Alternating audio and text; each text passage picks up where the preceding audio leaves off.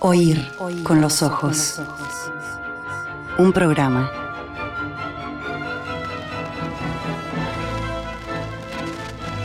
Bajo los efectos de la lectura. All right, now, everybody, quiet, listen to me. We're going to start a show. Now, some of you people have been with me before. You know it's going to be a tough grind. You're going to dance until your feet fall off. You're not able to stand up any longer. But we're going to have a show.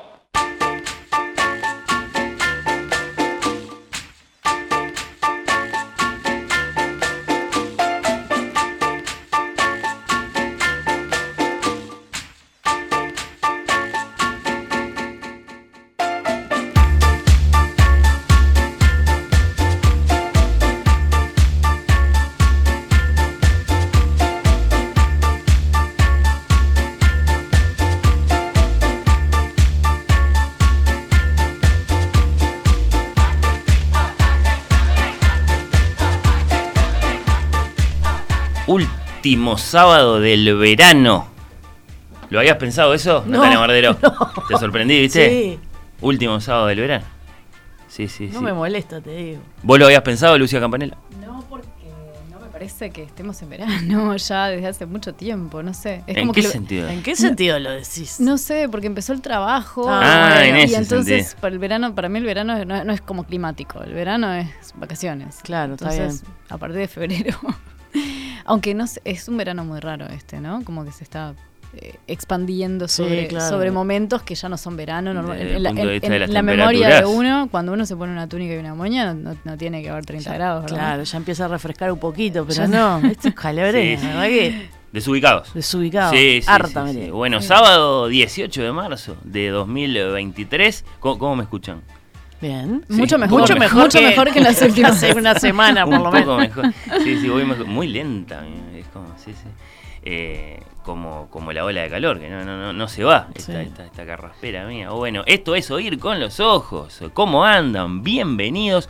Bienvenida Natalia Mardero. Muchísimas gracias. Bienvenida Lucía Campanella. Muchas gracias. Eh, ¿Qué tal? ¿Cómo están? Bien, bien, bien. Sábado de The Last Dance. De The Last Dance. Eh, el último baile con esta formación de tres. Mirá que, que largaste Eh, una sí. alarma ahí, que hay gente que se preocupó. Pero si dije que no es nada grave, que simplemente tenemos novedades para compartir, balances para hacer. eh, acá estamos, sí, nosotros tres, la escritora, la doctora, el librero, por última vez, juntos. por- te- no tendría que haberlo dicho, ¿sí? De momento. así, tan Esto- Pero si es la verdad. Esto parece la salida, la salida de Salinas ya, de- con, con tan- tantos anuncios, dramatización. A ver, vamos, va- vamos a tomarlo con un poco más de calma. Eh, no, yo me lo tomé con, con mucha calma, pero no, no, no quería pasarlo por alto, ¿no? Eh, epa, así, sin exagerar, dice Seba, ¿el fin de una era? Bueno. Eh, ¿Lo qué? Preguntan desde el Club Cultural Charco. No me digan cosas, dice Tamara. Eh, no, no, no, y emoji de llanto, pone Eugenia. Eh, nah, dice. Hay eh, gente que claramente no te, no te toma en serio, ¿no? Porque dice nada. No, no sé qué significa. Eh, un saludo para, para Diana, Diana Carigoni, que es una gran periodista y, y tiene la amabilidad de, de acompañarnos. Eh, esta es una seleccioncita nomás de los mensajes que, que ya llegaron, más allá de que ni siquiera los empecé a pedir. Los voy a pedir ahora. Mm. Ahora, ahora los, los voy a pedir, quiero que, quiero que estén en comunicación. Eh, ahorremos una parte del suspenso. 091-525252, ¿no? Es Lucía la que tiene algo para contar. Y, y yo le quiero pedir a la audiencia que opine, Lucía. Bueno, Eh, sí, que opine, que opine a propósito del, del desempeño de Lucía. Sí. ah, bueno. En te- este programa. Me hacen un, digamos, una especie de test de. de- de- Una, de- sí, de- sí, de- ¿cómo una, evaluación. Sí, una evaluación. Ahí está. De 2017 a la fecha, seis, tem- seis- seis temporadas Es un completas. montón. Participando de este programa. ¿Qué tal la escucharon? ¿Aprendieron algo? Espero que yo haya que apre- sí. yo, yo espero haber aprendido algo, Bueno. haber me- mejorado un poco desde las primeras intervenciones hasta estas, pero no estoy Eh, segura tampoco. vamos a escuchar la Que primera, sido quiero decir. Vamos a escuchar un pedacito de Ah, la me, primera. lo, me lo imaginé. Tomaron nota de sus recomendaciones, les iluminó algún camino de lectura, de reflexión, de acción, ¿por qué no? Eh, los inspiró Lucía eh, con sus participaciones en Oír con los Ojos. Pido mensajes dirigidos a Lucía, Lucía Campanella, 091-525252. En este sábado en el que nos vas a contar eh, algo sobre tu futuro inmediato, ¿no? ¿Está bien? Decirlo así. Y, y bueno, y, y te vamos a escuchar con mucho interés y, Bueno. y, y con, y con pañuelitos para llorar. a mano. No, no, Tremendo. yo estoy totalmente negada a pensar que hay una desvinculación con este programa. Yo no Bueno, voy a vamos a ver, aceptar a esa posibilidad, así que No me acepta la renuncia, yo no acepto la renuncia de Vamos a yo, yo Pero quiero bueno, que veremos, ella cuente veremos lo que, tiene para contar Exacto, exacto. y que se guarde para el final la respuesta a la pregunta, Bien. bueno, y después Está, esa, pregunta la tiene que contestar eh, Perfecto. en el último instante. Bien. ¿No? 091-525252. La pregunta es evidente para nuestros oyentes, ¿no? Mm. La pregunta a propósito de las, de las participaciones de Lucía en este programa. Es la, es la pregunta del presidente, de hecho. ¿Cómo es la pregunta del presidente? ¿Estamos conformes? Claro, la pregunta es muy clara. ¿Qué dicen nuestros oyentes? Vamos a ver qué dicen. Eh, son, insisto, seis temporadas completas. Aparte que tenemos oyentes muy exigentes. claro. Vamos a ver qué dicen. sí, sí. de esta doctora en letras participando de, de este libresco programa. Mm. Eh, la pregunta, la respuesta también podría ser la, la respuesta del presidente, No. No estamos conformes. ¿no? Vamos a ver qué dicen. Está tremendo. Yo, yo voy a estar muy atento a los mensajes de, de nuestros oyentes. Porque, porque bueno, eh, después dentro de un ratito vamos a, vamos a repasar un poco. Está buenísimo. Yo, quiero volver a ese momento, al momento y me parece muy, muy lindo, muy mágico. Volver al, a la primera vez que, que, que Lucía participó de este programa, que fue básicamente la primera vez que este programa salió al aire. Claro. Es cierto. Así que Sí, sí, sí. eh, quedamos muy, muy, muy atentos. Bueno, en nuestra entrevista, eh, la- es un programa evidentemente muy especial. Yo, yo siempre me resisto a decir este es un programa especial, porque me parece que está como sobreutilizado ese recurso, pero Todos son especiales. Claro, pero no, pero este... El Día de la Madre es todos los días. Claro, Esas cosas, ¿no? Pero mirá lo que estamos diciendo con respecto a Lucía. Y mirá esto. Yo no sé si no es la, la entrevista más importante en la historia de este programa la que vamos a hacer Oh, hoy. Porque por lo pronto es la primera vez en, todos, en todas estas temporadas en que vamos a hablar con uno de los protagonistas de The Art of Fiction, la legendaria colección de entrevistas de la Paris Review. Eso significa Hemingway, Borges, Joyce Carol Oates, Margaret Atwood. O sea, tenés que ser un escritor de ese talle para pasar Sí. por esa colección que, que, que en todas estas décadas, desde que existe la, la Paris Review, eh, solo eligió a 250, por ahí, eh, escritores. Y, y bueno, eh, este es uno de ellos, Enrique Vila Matas, este gran escritor barcelonés que es nuestro invitado del programa de hoy. Asomados como estamos además al, al Teatro Solís, ¿no? A través de, de- de la ventana de este estudio, como si quisiéramos dejar una, una apostilla a su, a su novela, que acá la tengo, esta, esta novela abierta, como la Qué llama lindo él, nombre ¿no? que tiene. esta Claro, novela. esta novela falsamente autobiográfica, ensayística, bueno, que discutiremos entonces con su autor, Montevideo. Montevideo. Tal el título del más reciente libro de este gran escritor español, Enrique Vila Matas. Le vamos a preguntar por las más diversas cuestiones literarias y le vamos a preguntar por algunos de sus amigos. Por Mm. Bolaño, por Vladico Siancich. Bueno, hoy tenemos eh, invitado literario y tenemos invitado musical, porque después de la una, creo que le vamos a robar unos minutos a nuestros compañeros de Partido Clásico para recibir acá en estudios al pianista y compositor Gustavo Casenave, que se presenta esta noche en eh, Sala Citarrosa. Bueno, eh, ¿vos tenés novedades, eh, Lucía, para compartir con nuestros oyentes? ¿Alguna invitación? Sí. ¿Algo que quieras destacar? Bueno. Antes de que se venga a nuestra sección esa canción, ya la En, escuché. en la tarde de hoy, y en realidad ya, ya está empezando, hay como dos este, interesantes propuestas eh, culturales, gastronómicas, vinculadas a, a- a dos comunidades li- lingüísticas este, que están instaladas acá en Uruguay. Me refiero, por un lado, O sea, a- hay para leer y para comer. Sí.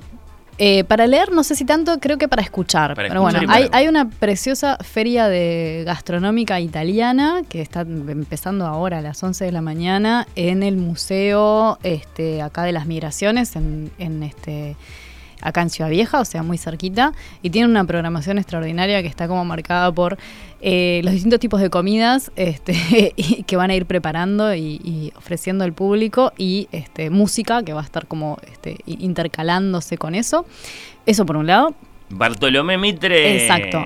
y Reconquista debe ser. Sí, un es acá poquito la más vuelta. abajo. Y Piedras, ponele. No me di cuenta de Sí, sí, fijarme sí. bien la dirección porque es yo ubico Bartolomé dónde es.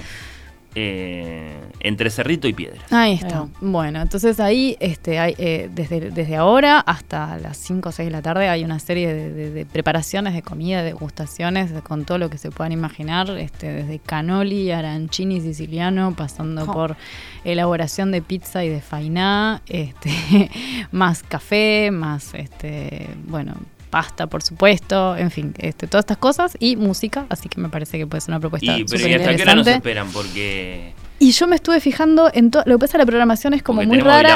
En el tenemos- sentido. sí, sí. no, no, no, pero van a estar hasta tarde, no se ah, preocupen. bueno, bueno. Este. Y al mismo tiempo, en la otra punta de la ciudad, o, o quizás no tan lejos, en la Alianza Francesa, la Alianza Francesa queda ahí en Boulevard Artigas y Charrúa, creo que es la esquina o Chaná.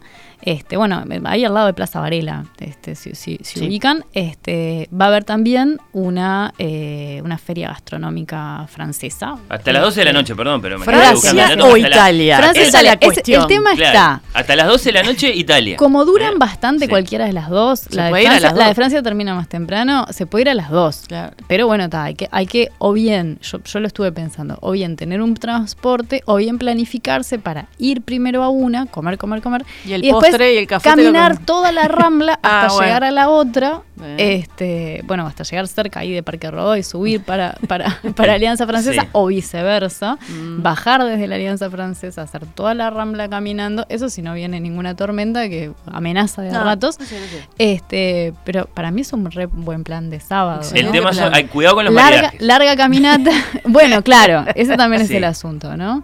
Este, en, la, en la Feria Gastronómica Francesa eh, hay que decir además que este, no son solamente productos de Francia, sino que ahí se reúnen, por eso yo decía son comunidades lingüísticas también, porque va a haber comida eh, vietnamita, eh, canadiense, porque ahí se reúnen como... como este, toda la francofonía. distintas- ah, exactamente, Sí. las expresiones culturales culinarias de la, de la francofonía, que son muchas más que la baguette con camembert, que, que a todos nos- igual nos parece muy bien. Qué Así que, bueno, va a haber este, va- variedad de Tremendo cosas. plan. Montevideo, una capital eh, de cultura italiana. La propuesta acá en Ciudad Vieja. Montevideo, eh, una capital francófona. Francófona, sí. Sí, de hecho, en la alianza. Uruguay forma parte de la, de la Organización Internacional de la Francofonía como, como miembro observador, así que por ese lado estamos legitimados, digamos, Una- como quien dice, a Una pizza participar. italiana y un vino francés. Por ejemplo. Sí, sí, o, bueno, ir, a- ir a comer el postre en uno, hay, hay que decidir si ahí es compli- Eh, qué lindo. Es la- la- es- lo único difícil es este el orden, na- Claro. nada más. Después Así lo que demás en una punta está- Museo de las Migraciones solucionado. y en la otra Exacto.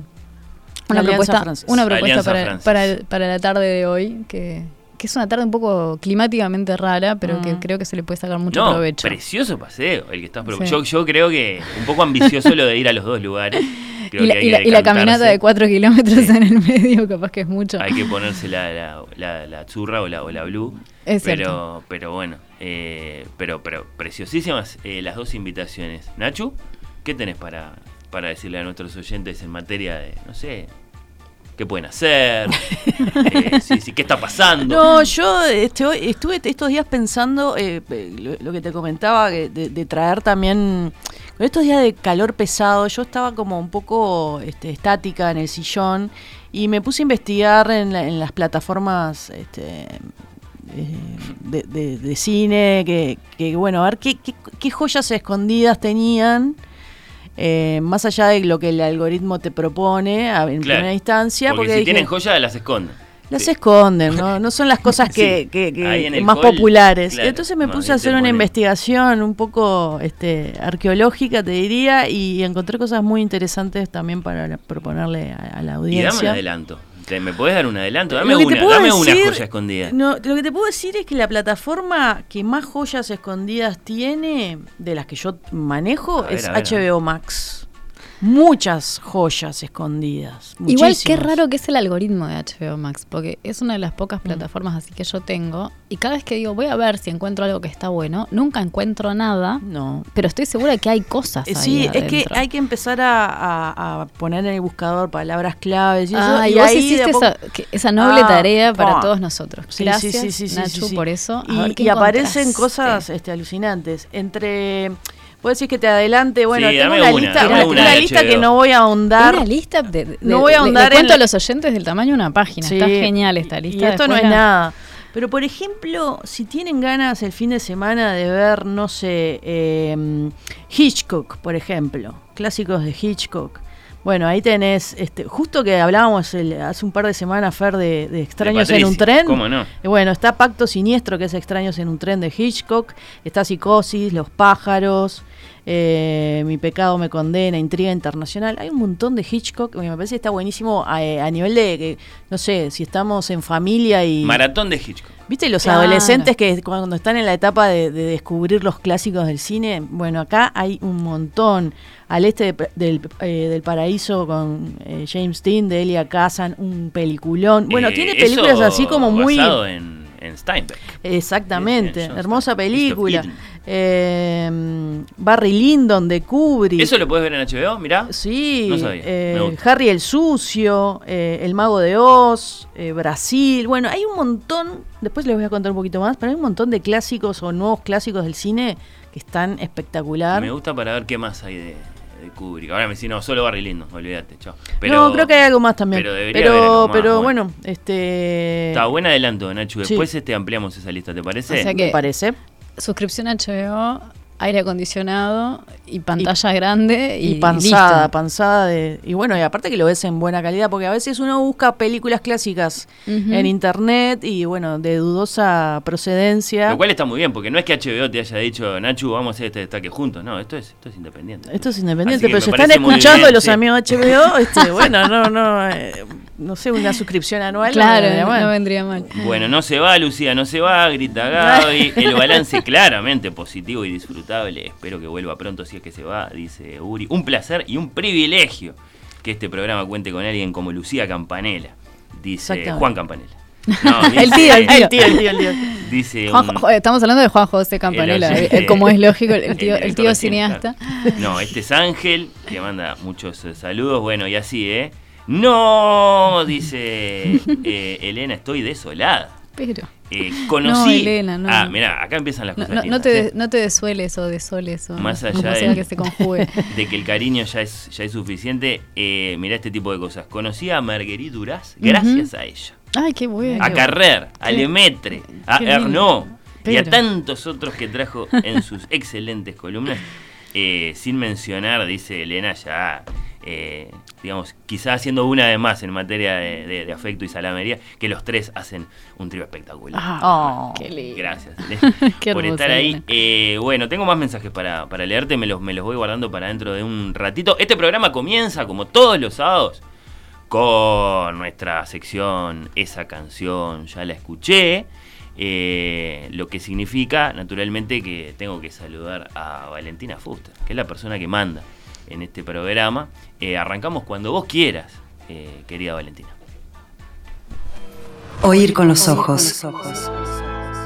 Temporada 7.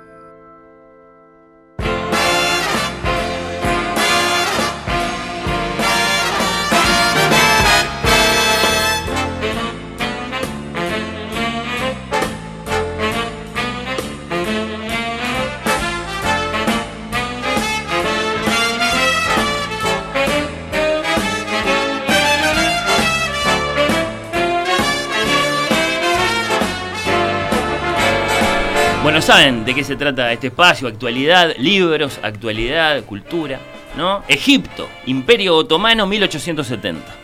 Ha sido noticia en todos los portales, en todos los programas de radio, la semana que pasó, hoy mismo seguirá siendo noticia mañana. El músico italiano Giuseppe Verdi cobrará 150 mil francos de oro por su participación en las celebraciones por la inauguración del canal de Suez, organizadas por el gobierno del Cairo. Ot- otra que Rihanna tocando en. ¿Dónde fue? En el mundial. En el eh, documento al que accedió Oír con los Ojos, en el que aparece el calle artístico en cuestión, el actual virrey de Egipto, Ismael Payá, no Pacha, sino Payá, eh, declara que el objetivo del señalado evento es doble.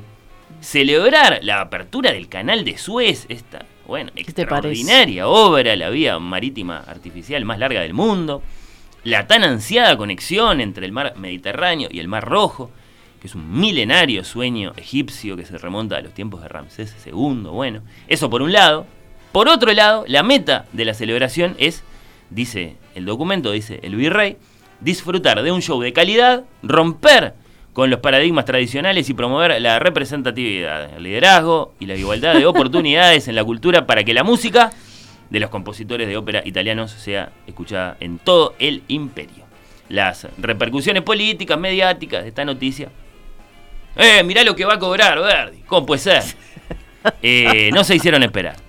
Si el Cairo estuviese limpia, sin calles rotas, iluminada, sin asentamientos, con veredas para todos y todas, si no habláramos de una obra, lo que se dice faraónica, que costó 17 millones de libras, que tomó 10 años de arduos trabajos, que costó algunas decenas de miles de vidas, eh, las estadísticas ahí oscilan entre 30.000 y 120.000 La fiesta. campesinos esclavizados muertos por la construcción del canal de Suez. Bueno, pues me alegraría esta noticia, pero nada de esto sucede en Egipto. Escribió en su cuenta de Twitter Teufik Payá, que es el hijo de Ismael Payá y aspirante al sillón de virrey, que añadió el modo campaña muestra empatía cero con los egipcios. Es este un acto caro e irresponsable. ¿no? Es un ejemplo de algunas de las muchas eh, reacciones políticas a esta noticia. También las ha habido a nivel periodístico, mediático. Tuvimos debate en perspectiva al respecto.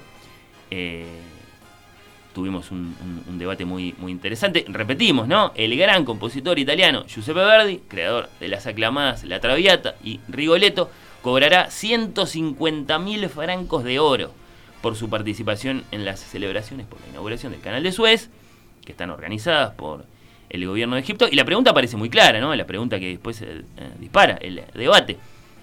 Todo el mundo sabe de los anhelos occidentalizantes de Payá. ¿Hablamos de una inversión en cultura o hablamos de un gasto de campaña? ¿Hablamos de un despilfarro político partidario o de un legítimo instrumento democrático? Estas preguntas son mucho más viejas que este siglo XIX nuestro, ¿no? Son preguntas realmente antiguas. Eh, las autoridades del Cairo, todo indica, se proponen deslumbrar a los egipcios con un espectáculo así grandioso. La oposición se queja, pide que se gaste ese dinero en reparar veredas o pide que en todo caso se contrate a artistas egipcios, ¿no? Eh, que no europeos como Verdi. Eh, ¿Por qué lo traen a Verdi si podrían contratar a un montón de otros compositores que les van a cobrar un poco menos, pero son egipcios, ¿no? Bueno, Claro, que se bajen del camello les están. Lo concreto es que el gobierno de Egipto ha convocado nomás al maestro de Buceto, a Giuseppe Verdi, están dispuestos a pagar eh, la cuestionada cifra, que según nuestros cálculos, las conversiones históricas de, de monedas eh, son muy complicadas. Pero Siempre- seguro que hay una página en internet que, Sí, que te dice cuán- la- cuántos son en dólares actuales, cuatro rupias de... Sí, las que lo hacen en serio no hacen eh, una mera conversión numérica, hacen ponderaciones que tienen que ver con, bueno, cuánto valía una jornada ¿Qué de se trabajo, podía comprar con te- tanto? Claro, sí. cuánto valía un, un plato de determinada comida, no sé qué, bueno. eh, hacemos nuestra cuenta y 150 mil francos de oro, ¿cuánto es? Y bueno, un montón de guita, muchísimo dinero. Eso es lo que podemos decir con certeza. Eh, porque además eh, hay distintas monedas en, eh, sea, eh, en un mismo lugar, en el siglo XIX. Por ejemplo, el canal se pagó en libras, pero a Verdi claro. le ofrecían francos de oro. Yo qué sé, Mm, bueno, es muy claro. complicado. Hay, sin embargo, una novedad de último momento, que es, digamos, de mucho interés para los, para los fans egipcios de Verdi, ¿no? Como el propio virrey. Todos estaban esperando la confirmación del músico, ¿no? Egipto, este fin de nos cantamos todo, o qué, por ejemplo, ¿no? Algo así.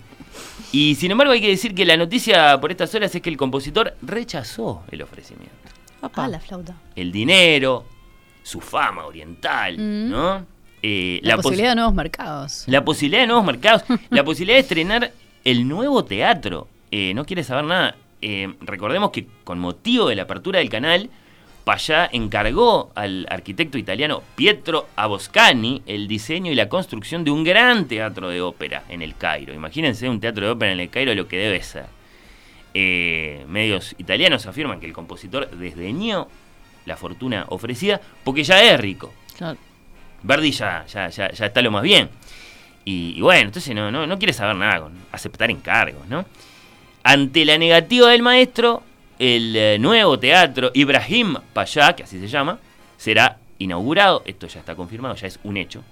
no con una nueva obra de Verdi, sino con una representación de la ya existente de Rigoletto. ¿Cómo parece encaminarse esta historia a partir de ahora? Bueno, Payá, que es muy terco, no abandona su determinación de traerlo a Verdi a Egipto, sacarse fotos con Verdi. Claro, Claro. sacarse fotos con Verdi es muy importante. Eh, repartir gorritos, qué sé yo. Eh, él Con el canal de fondo. Claro, Qué lindo. sí. Eh, tremenda imagen, Mm. tremenda imagen, ¿no? Eh, lo que es ese canal, Dios mío.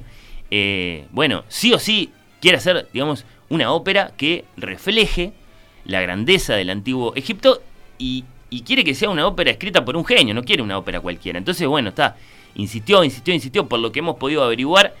Bueno, eh, lo convenció a un famoso egiptólogo francés, uno que se llama Auguste Mariette Ajá. eh, para que escriba un libreto y vea la forma de involucrarlo a Verdi en el proyecto. Parece que Mariette hizo su parte, concibió una historia y fue en busca de el director de la ópera de París, un caballero llamado Camille Dulocle, por el que Verdi siente mucho respeto.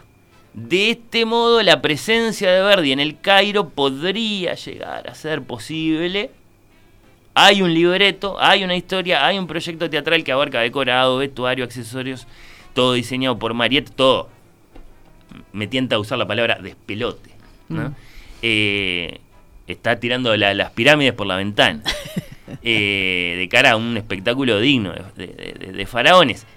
Se habla, yo qué sé, de unas armas para Radamés, que es uno de los personajes hechas de plata, una, cono- una corona para Amneris, que es otro de los protagonistas, directamente de oro, macizo, así todo para, ahí, para, para- la Por escena. todo lo alto. Sí, sí. Si Verdi va a estar presente o no en el estreno de la nueva obra es incierto, pero la obra parece que se encamina. Hay quienes dudan, hay quienes afirman, bueno, que si estamos hablando de una obra hecha para diplomáticos, políticos, aristócratas europeos, entonces no hay chance. Pero parece que sí, que la obra se va a hacer eh, después de la, negativa inicial de participar en la inauguración del canal. Bueno, 150 mil francos de oro eh, mediante. Sí estaría siendo una realidad posible que Giuseppe Verdi le ponga música a la más grande creación teatral y musical occidental de todas cuantas pintan un cuadro completo de la historia egipcia. Y bueno, eh, ya tenemos el título de esta obra, el título de esta obra, sea ella una noble inversión en cultura o, o un bochornoso gato de campaña, eso que lo definan otros, ¿no? No lo vamos a discutir nosotros acá en este programa, más allá de que ha sido el tema de la semana. Capaz que podríamos discutirlo, ¿no? ¿Qué es una buena inversión en cultura? ¿Cuándo una buena inversión en cultura se convierte en una forma de, de- de hacer campaña o directamente de construir poder? Pero bueno, eh, es, es una discusión para, para otra página. Eh, en cuanto al nombre de esta obra, voy a, a- lo que tengo para contarle a nuestros oyentes, en definitiva. Es un nombre propio femenino de origen árabe que significa la que regresa. Y bueno, que quede dicho, que quede dicho cómo se va a llamar eh, la obra en cuestión. Se va a llamar Aida, Aida o la Gloria de Egipto.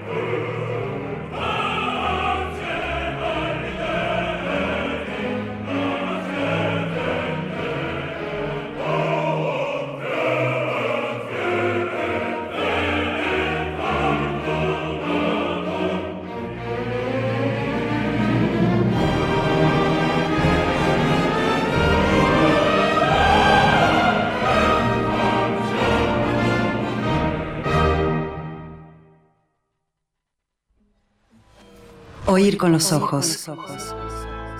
Temporada 7. Oír con los ojos. Un programa bajo los efectos de la lectura. Well, the purpose of a party is to have fun together. And a successful party needs planning and skill.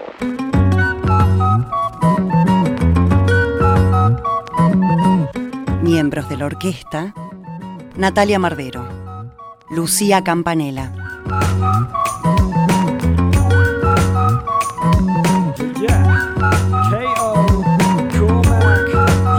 Uh, the days when I was just a little midget kid, always playing stuck in the mud and chucking stickle bricks, little bit rowdy. Sofas where you found me on a Saturday, throwing up the woo, no, the whack away.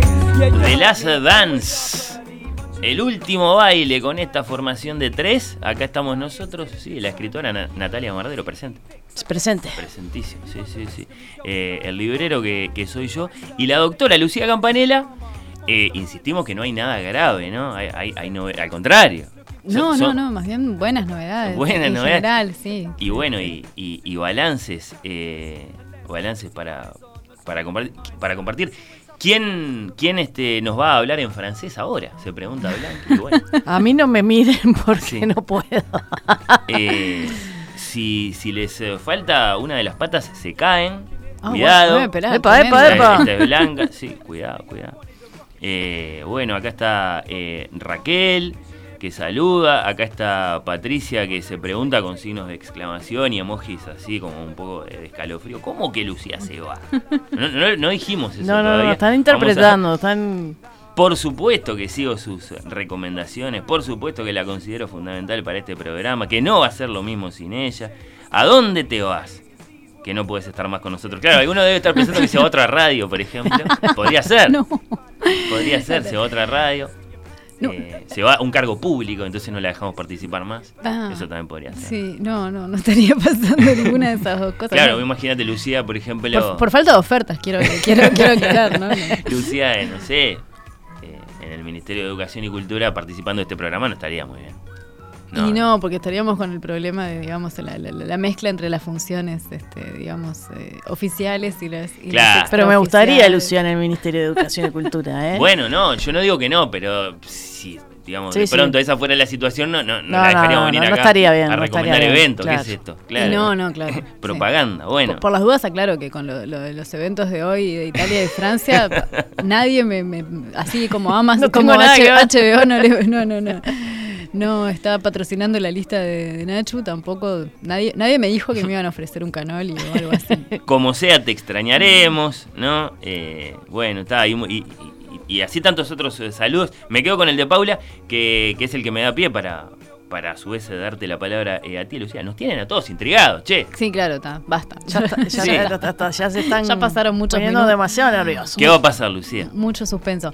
Bueno, eh, básicamente lo que va a pasar es que en, en un mes más o menos me, me voy de, de Uruguay por dos años a, a trabajar eh, en, en Cataluña, en, en la Universidad Oberta de Cataluña, que es una universidad chiquita que tiene sede en Barcelona. Este, es un, paso, digamos, no- normal en, en la carrera de la gente eh, que hace investigación a nivel como universitario, de tipo se- un poco como seguir eh, la formación o, o yo no sé si ya se, si se sigue llamando formación, pero un poco sí en realidad. Acumular Este, experiencias, seguro. acumular experiencia también tiene que ver, vamos a decirlo, con que la, la carrera de los este, de los universitarios en Uruguay, en el mundo entero, es una carrera como muy compleja en el sentido de que es muy difícil llegar a tener un puesto fijo, que Claro. tenga una buena remuneración, que permita dedicarse a la investigación y también a la docencia. Este, y por eso se multiplican, esto como está bastante estudiado, se multiplican como las instancias de, bueno, hacer otra experiencia, tener más formación, etcétera, ¿no? O sea, Ujú. normalmente uno hace un proceso, un proceso de formación como de base, que es este, la, la licenciatura, la maestría, el doctorado. Y Antes, el en tu caso, Lucía, vos sos profesora, después licenciada, después doctora. Sí. Y, y bueno, y ahora estás ampliando tus, tus formaciones. Claro, de y, y ahora digamos. existe una cosa, existe desde, ¿no? desde hace tanto, me parece, que son los postdoctorados. Los postdoctorados. Que, porque como la gente se, se- se empezó. a- antes la gente se doctoraba ya con una edad muy avanzada Sí. y con una experiencia imponente. Y, y tipo, antes y acá también. Y, a- y Y era ahora algo más también. raro, capaz, ¿no? Era algo mucho más raro, mucho más difícil. Las tesis doctorales después se, o sea, era, era- eran un objeto que inmediatamente se convertía en un libro, en un libro de Claro. referencia, ¿no? Sí. O sea, una tesis doctoral implicaba un, un- un nivel, de- digamos, de- destacadísimo de producción. No Eh, digo que ahora no lo sea. La cuádruple raíz del principio de razón. Algo así, Ahí. ¿no? Tipo, la, yo qué sé, la tesis doctoral de Foucault. Estamos hablando de, de- de- de cosas que, que- que implicaban un, un trabajo de muchísimos años y un nivel de profundidad enorme.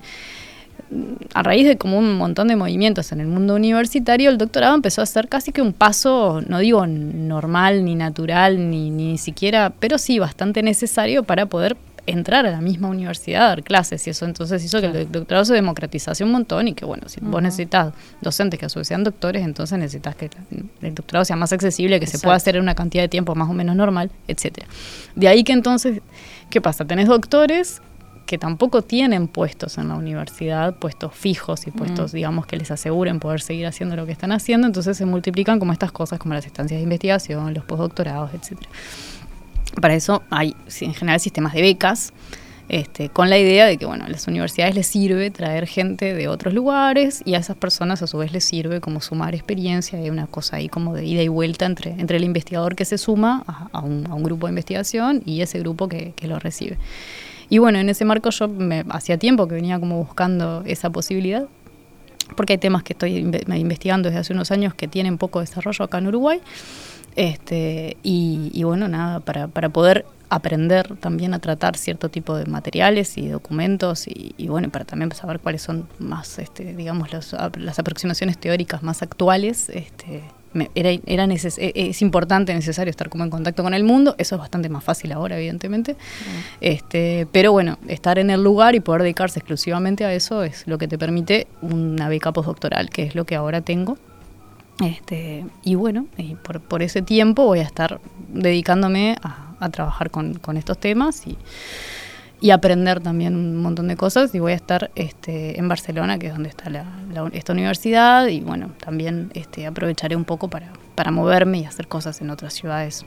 Muchos están cercanas. éxitos. Eh, te lo decíamos nosotros primero que nada, pero ya te lo están diciendo así también eh, nuestros oyentes que te están escuchando muy atentamente. Eh, las reacciones son muy diversas, eh, son muy diversas. Eh, solo si te hubieran llamado para agarrar la enseñanza actual de literatura y establecer tu criterio, me sentiría bien con esta noticia, la de tu ausencia. Pero no está mal. Mira, yo estoy bastante de acuerdo con la enseñanza Mercedes. actual de literatura. ¿eh? Digo, por, por- con los programas, me- los programas de literatura en general, de secundaria por lo menos, que son los que conozco bien, me parecen re buenos. Después está qué es lo que se hace con eso. Pero, Claro. No, y las no, discusiones mediáticas que pueden ser, por ejemplo, la página linkiográfica del programa de Bueno, noveno, claro, de es la que, que, se habló tanto. eh, de lógicamente, cosas, no, claro, sí, sí, sí. Si estamos hablando de, de- de estos últimos movimientos que Sí. tampoco los seguí tanto, pero sí. Mirá lo que dice Complicado. Mercedes, aprendí más de literatura contigo que en cuatro años de LIPA. Aprendí con disfrute, anotando palabras clave, siguiendo eh, tus columnas. Mil gracias por todo. Bueno, gracias a vos, Pero Mercedes, por gracias, estar ahí. Mi apuesta Mercedes. era que se iba a trabajar de docente o de investigadora a Francia. Le erré por algunos kilómetros, dice Sí, Paula, que había Mirá, estado... claro, está bien. Sí, sí. Bueno. Este, especulando ahí. Gracias Capaz que por también estuviste, No, eh, éxitos en todo lo que No, ven. no, yo, pispeando yo por- había estado como buscando distintos lugares. Lo, lo cierto es que al final eh, los grupos de investigación y los proyectos, eh, a veces, eh, o sea, uno, uno, uno busca como cierta gente que está me- metido en ciertas cosas y no tanto en un país en particular. Buscas como este, Afinidades de- afinidades dentro de los grupos de investigación. Y en los hechos lo que tengo es una, es una beca que es de la Unión Europea, no es una beca española. O sea que en realidad con esa beca podría haber ido capaz que a otro lado. Claro. este Pero bueno, me, me- me- me interesa como ese grupo en particular y lo que hacen ellos. Bueno, qué momento, Nacho. Qué momento. Qué momento, lo- sí, sí. Mientras iba contando, yo decía, pero bueno, en, en Barcelona hay conexión, hay Sí, sí, sí, teléfono. no, no, no es que- Pero va a investigar, no hace falta ni ocupada, preguntárselo. Va a estar muy ocupada, No, pero no, yo no, creo pero- que podemos. Yo, yo quiero que establecer- guardemos para dentro de 5 o 10 minutos la Sí. pregunta, bueno, pero ¿y finalmente qué significa? ¿Qué pasa? ¿Qué pasa con esto? Pero que antes de eso, antes de eso, un instante para esto otro. Eh, es, una operación técnica la que me tengo hacen que el, hacer este el, en inmemoria en este. a ver, a ver. Ya saludo a mi compañera de lecturas hoy, Lucía Campanella. ¿Cómo estás? Bien, ¿cómo estás, Fernando? Muy bien. Lucía Campanella es profesora de literatura, es licenciada en letras, es doctora en letras. Doctora en letras. Literatura comparada. Ahí está, por la Universidad de Perpignan, en Francia. Nada menos. Y además es una gran lectora que no ha venido meramente a acompañarme hoy, sino que será ella quien camine por, por nuestra biblioteca para elegir un libro de los tranquilos anaqueles y despertarlo. Veo que eh, fuiste para el lado de la novela francesa del siglo XIX, que tenés entre tus manos un gran clásico y, y lo vas a presentar. Eh, ¿Qué dicen? Un poco vergonzosos los conductores, un poco tímidos, un poco robóticos. Un poco Faltaba, acartonados. faltaba ¿no? un poco de, experiencia, de, Sí. de horas de, De radio. todo, de todo. lo único que nos faltaba eh, era la columna. Claro. Era la columna. El programa, Dios mío. Eh, eh, quiero eh, que quede dicho que acabamos de escuchar un pedacito del primer programa de Oír con los Ojos, eh, allá por el otoño de 2017. La, la primera vez que el programa salió al aire. Había otros programas que, Te iba a que decir, más vale es- ese enterrar, fue- que es- no habían salido nunca al aire, solo, solo estaban Ese de subidos a todas la formas web de la era radio. este. mm, No salió en vivo, ¿no? No, por supuesto, Ta. en aquel momento grabábamos No, a no, una no. hora completamente. Nos asustaba mucho la posibilidad de que saliera en vivo. Y salía ya en la noche del fin de semana, muy, muy, Sí, muy sí, sí, tímidamente, tal cual quedó claramente Plasmado por nuestras sí, voces. sí. Se va la codecana, dolor país, dice Dolor. Ernesto, que, que de hecho nos acompaña en esta historia. Este es Ernesto Esquenone, eh, desde adentro, digamos, que ¿no? no, un Sí, abrazo, sí, sí. Ernesto. Eh, hablando de, de oír con los ojos en el espectador en 2017, bueno, ya estaba Ernesto acompañándonos. Es cierto, sí. Por cierto, eh, yo quiero escuchar de todos modos, porque ahí más bien, no- digamos, nos escuchamos, eh, me, me escuché yo a mí mismo, ¿no? Eh, yo quiero escuchar un pedacito de la primera columna de Lucía, A ver. Bueno, a ver. a ver, a ver cómo era, y, y entonces tomar una sensación del camino recorrido. Eran todas de amores, amantes, amadas, damas perseguidas que se desvanecían en pabellones solitarios, postillones a quienes matan en cada parada, caballos reventados en cada página, bosques sombríos, congojas, juramentos, sollozos, lágrimas y besos, barquitos al claro de luna, ruiseñores en bosquecillos, señores valientes como leones, mansos como corderos, siempre bien vestidos y que lloran a mares por si a alguien se le pasó, este, la ironía de Flaubert en la descripción de, estos textos, este, estos últimos señores valientes como leones y mansos como corderos, hace referencia a toda una literatura de, de la época de la que se dice Emma tragaba largos capítulos. Entonces, ese desajuste entre las expectativas literarias y lo que le toca vivir ya muy rápidamente, en 1865, un señor Gautier, que hizo un diccionario, le dio el nombre de bobarismo. Palabra que seguimos Sí, usando sí, hasta sí, hoy en día y que tiene significados este, bastante diferentes, si se quiere, pero esta, esta primera definición que da Gautier en el 65 es la capacidad que tiene el hombre de concebirse diferente a lo que es. A mí me parece extraordinario porque creo que entonces eso es la lectura, no es el bobarismo, es, o, o el bobarismo es una forma de llamarla a la lectura, ¿no? El, el permitir que eh, eso que uno lee y- y influya en, en su realidad para, para hacerlo ser otro.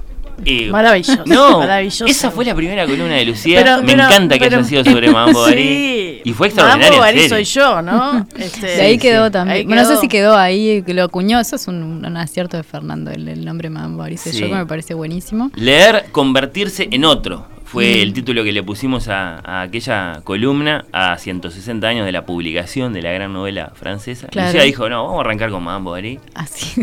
Y fue una columna, yo quiero decir, de 20 minutos Sí. que a mí me dejó una sensación, eh, digamos, eh, muy muy desencontrada en ese Mm. sentido, porque yo, yo siento que duró como dos horas Ah. por, por la, Por la cantidad, cantidad de, cosas. de- de información y de contenido que... Abarcó la cuestión Mm. Vargallosa, la cuestión Don Quijote, la cuestión eh, bobarismo. eh, bueno, leyó fragmentos de, de la, de la novela. Yo, yo sentí que la había leído. Después de eso, la conocía la novela. la conozco mucho mejor después de, escucharla Lucía. La, la he releído después de eso. Tremenda primera columna. Como, como para dar una señal. La vara bien alta y después siguió, siguió. Uf, eh, Sí. Vinieron, yo que sé, al azar, ¿no? Porque no, no puedo hacer una lista eh, exhaustiva. Eh, Octavo Miró, Diario de una Sí, camarera. es cierto. Eh, bueno, yo qué sé. Hicimos entrevistas, entrevistamos al, al escritor francés Jean Echenoz. Es Gracias verdad, a Es Lucía. verdad, sí. Gracias Sí, a sí. Lucía. Muy, muy, muy amable y muy generoso. Sí, Ella vinieron grandísimas columnas dedicadas a Margaret Atwood, a Joyce Carol Oates y su Blonde, ya muy temprano. Es cierto, sí, momento, antes mucho de antes que de de la, la, La película. peli. Sí, bueno, Alfredo Vargas. Le dedicaste una muy linda a los higos. Cierto. Eh, preciosa columna etimológico, literaria, gastronómica. Me acuerdo. Yo qué sé, Philippe Claudel, eh, Edouard Louis, Patti Smith. eh, Sí, no solo literatura, ¿no? No, Este, sí, ya digo. Del hígado y de los higos era el Sí. título de aquella preciosa. Del hígado, es preciosa. Mm. El hígado y los higos. Y no, no es un, no es un mero juego. Era un juego, pero no era un mero juego. Y estoy hablando solo de las primeras, ¿eh? ¿Cuántas cosas más? No, después se metió con series, películas, Sí, programas de, de- televisión. me, de me todo la, un me la- poco. me largué un poco más. Sí. Y bueno, y, y- y al año siguiente, en nuestra segunda temporada, eh, apareció Nacho. Sí. Apareció Nacho, que al principio se turnaba con Lucía, pero en algún momento coincidieron. Eh, sí, este, eh, vos hacías esa, es- e- ese orden que nos intercalabas, pero bueno, coincidimos alguna vez. Sí, yo no me acuerdo me cuándo acuerdo- habrá sido que coincidimos la primera vez. Eh, fue, fue eh, sí, no sé, que... 2000 Elegimos un tema, confieso que no, que no me acuerdo cuál fue el tema que elegimos para. O que, Para o que yo les propuse para, para discutir entre los ¿Fue, tres. ¿Fue lo de Harry Potter? Capaz que sí. vez? No sé. Que tuvimos invitadas. y- Mm. Bueno, no sé, este, yo eh, la escuchaba suena, sí. a, Lu y era fan y se lo dije la primera vez que la conocí. Sí, sí, sí. Y, y ta, y Ahí es estamos como- en la primavera de 2018, segunda Sí. temporada, El Espectador. Y, y bueno, sí, empezamos a hacer el programa eh, un sábado cada tantos, eh, los tres juntos. Es cierto. Los tres juntos. Bueno, qué momento. Eh, qué buena noticia, Matiza Uri, porque claro, vamos a. eh, más allá de nuestras lamentaciones Claro, acá, por egoístas. favor, vamos de a radio, felicitarla y- desearle lo mejor. se va a vivir dos años a Barcelona a leer y a escribir. Qué lindo. ¿Quién Y a pudiera? pasear, y a ¿Quién pudiera, Lu? Sí. Eh, muchos saludos, muchos éxitos. Que sea corresponsal, gritan, pero no la entienden que se va a investigar. No, no, pero puedo ser Ah, no, no, vamos, vamos a pensarlo, vamos, a buscar una vuelta. ¿Cómo vas a hacer con ese idioma horrible? Dice muy maleducadamente Enrique. Eh, Mira, ya, ya sé pedir un café cortado y, Ah, ya con eso y tiramos. con eso me parece que ya me, me soluciona muchas cosas. eh, el mejor tridente desde, desde Messi, Suárez, eh, Neymar, dice, dicen por acá. Bueno, yo qué sé, mucho salud y mucho, mucho emoji.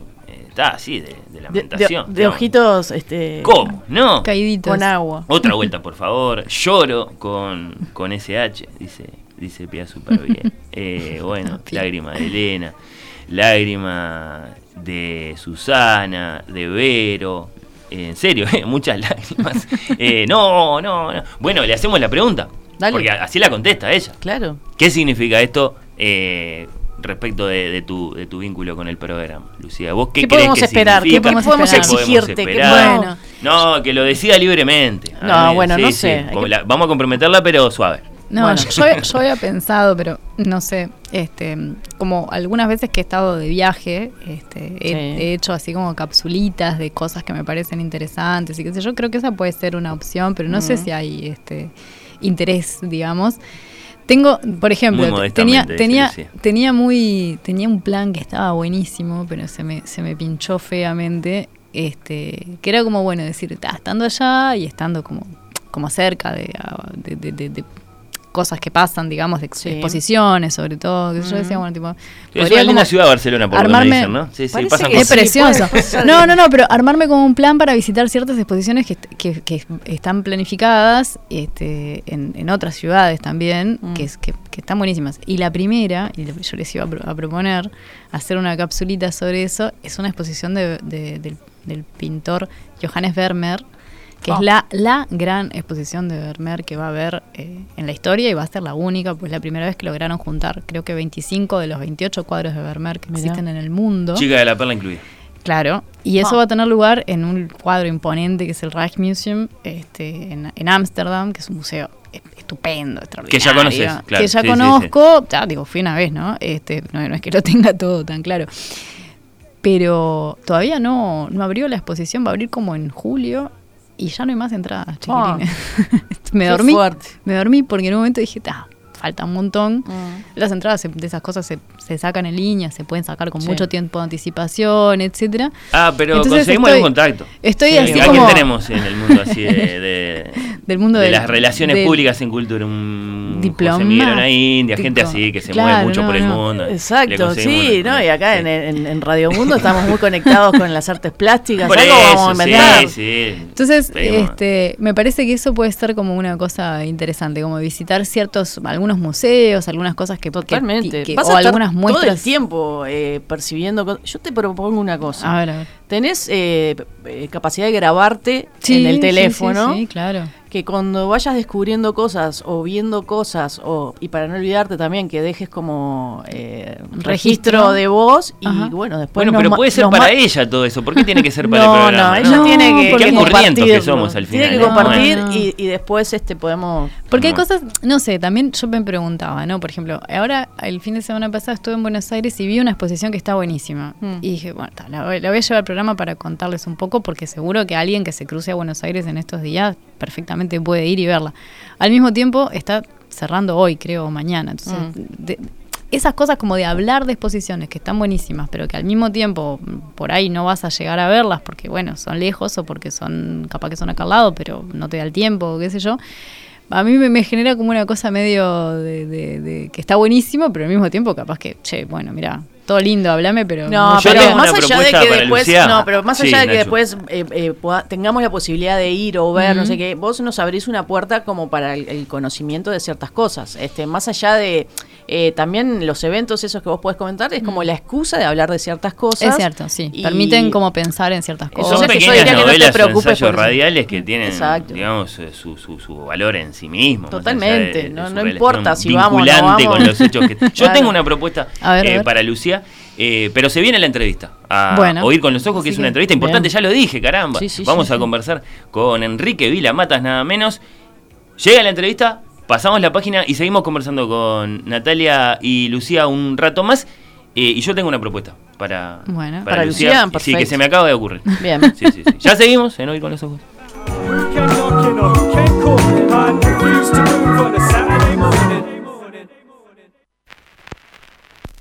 Oír con los ojos. ¿Ves lo que te digo? Oír con los ojos.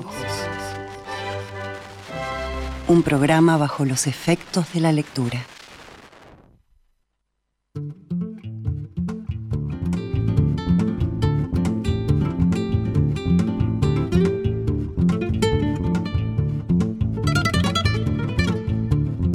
El libro que los invito a conocer hoy se titula, sencilla, sonoramente, Montevideo.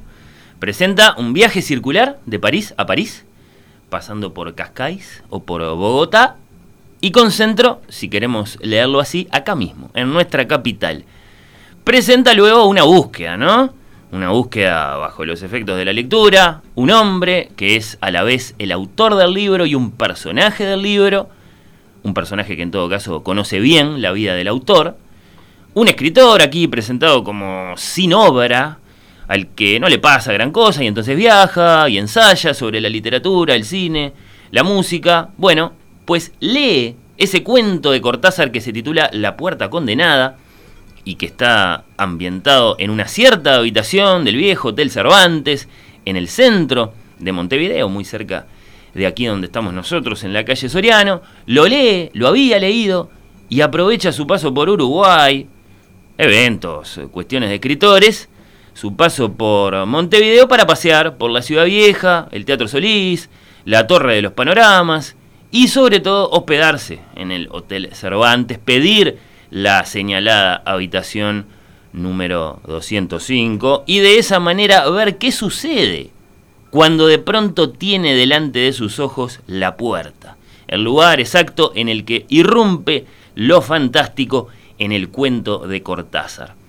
Es este un libro repleto de citas, auténticas o no, de escritores que conocemos bien o que los inventa el autor, de digresiones, de metadigresiones, acaso un buen ejemplo de la reconocidamente originalísima prosa narrativa de nuestro invitado que nació en Barcelona en 1948, que se llama Enrique Vilamatas y que tiene la amabilidad de atendernos este mediodía. Enrique, gracias por estar ahí. Muchas gracias a vosotros y por vuestra amabilidad también, claro. Bueno, eh, te quiero decir que la ventana de nuestro estudio de radio da directamente al, al, Teatro Solís, lo estoy viendo ahora. Ojalá esta conversación sea como una pequeñísima apostilla eh, a tu novela, una, una, página eliminada, algo así. ¿Qué te parece? Muy bien, porque en el paseo que hice uh, al llegar a Montevideo, que me acompañaba eh, alguien de los que me había invitado, recalcó mucho eh, la presencia del Hotel Solís. Digo, perdón, del hotel, sino del Teatro Solís. Sí y pensé que tenía ese teatro tenía una importancia especial dentro de la ciudad y posiblemente que desconocía, pero que tenía que saber algo más. Y bueno, un amigo mío, Mario Gas, un gran director de teatro español, había nacido circunstancialmente en Montevideo. Sus padres eran actores uh -huh. de, de zarzuela, de ópera, y siempre había sabido que había nacido en Montevideo, pero nunca había ampliado esta información y al ver el Teatro Solís pensé que era, había un 95% de posibilidades de que fuera el teatro al que fueron a trabajar sus padres cuando, cuando fue engendrado él. Y, y eso se cita en el libro. Y no me lo ha desmentido uh, el propio Mario Gas porque creo que desconoce un poco esta circunstancia pero es curioso, nada más es anecdótico, ¿no? Sí, bueno, sí, tendrá historia este teatro que tiene más de un siglo y medio. Bueno, eh, a sí. mi retorno a casa, después de que en el Clinique de Barcelona me trasplantaran el riñón que me donó Paula Mazot, mi mujer, me encontré con el borrador que había dejado terminado, el borrador de Montevideo, y vi que era susceptible de ser ya no corregido, sino transformado por completo. A eso me dediqué en los que como escritor fueron los mejores meses de mi vida, le dijo nuestro invitado Enrique Vilamatas eh, hace poquito a La Nación. ¿Crees, Enrique, en el llamado estilo tardío de los escritores, los artistas, en, en la muerte como inspiración? Bueno, en el estilo tardío sí, porque to todo el mundo tiene su tiempo ya de, de tarde, ¿no? De, de tardío, o sea, tenga 20 años como si tiene 80, en principio pero uh, digamos que en realidad yo no creo que haya cambiado mucho. Sin embargo, después de la llegada, cuando volví del hospital con Paula, se abrió un tiempo largo, de un periodo largo de estar convalecencia en casa y me salvó mucho la, eh, tener ese, ese libro, ¿no? Ya escrito, pero lo transformé como cualquier escritor que se ocupa de corregir, ¿no? Corregir hasta que termine el libro bien. Entonces se produjo un fenómeno que era el de que a medida, pero yo no me di cuenta de esto, me doy cuenta ahora, que a medida que me restablecía, porque había esta mejora diaria, cada día imperceptible casi, salvo por el, por el que está convaleciente, también se transformaba el libro. No había nada de mágico en todo esto, simplemente no me daba cuenta, pero yo me emocionaba viendo que el libro se desarrollaba de una forma que no esperaba y entonces empecé a adjudicarlo a que había salido del hospital, como, como diría yo en broma, más inteligente. Hmm. Después también, a ver, mis sobrinos, por ejemplo, decía, pero no puede ser más inteligente, ¿qué quiere decir y tal? Uh, entonces luego me di cuenta de que más conmovido, de alguna forma, por quizás por la experiencia que había tenido tan seria. Y entre una cosa y otra, el libro empezó a desarrollarse con fuerza que no tenía en el borrador y bueno, eso es lo que he explicado, que en principio yo creo que iba paralelo el libro a mi mejora diaria y también a mi felicidad por encontrarme mejor de lo que me había encontrado los tres últimos años, los problemas de riñón que conducían a, a un trasplante. Uh -huh. Enrique, eh, ¿tenés cerca un receptor, un dispositivo con sonido o algo así que, que tenemos ahí un pequeño eh, silbido de fondo pues, o, o, algo que yo tal? Lo que oigo, eh, oigo mi voz perdida, pero yo, el silbido no está en casa y no hay... Ajá. Bueno, bueno, eh, te escuchamos bien de, de, todos modos, es simplemente ahí un, una, una, molestia de fondo. Eh, retomando eh, la conversación literaria, las sí. citas, los plagios, los encuadres, los autoplagios, las digresiones, las metadigresiones, bueno, los otros yoes eh, del autor.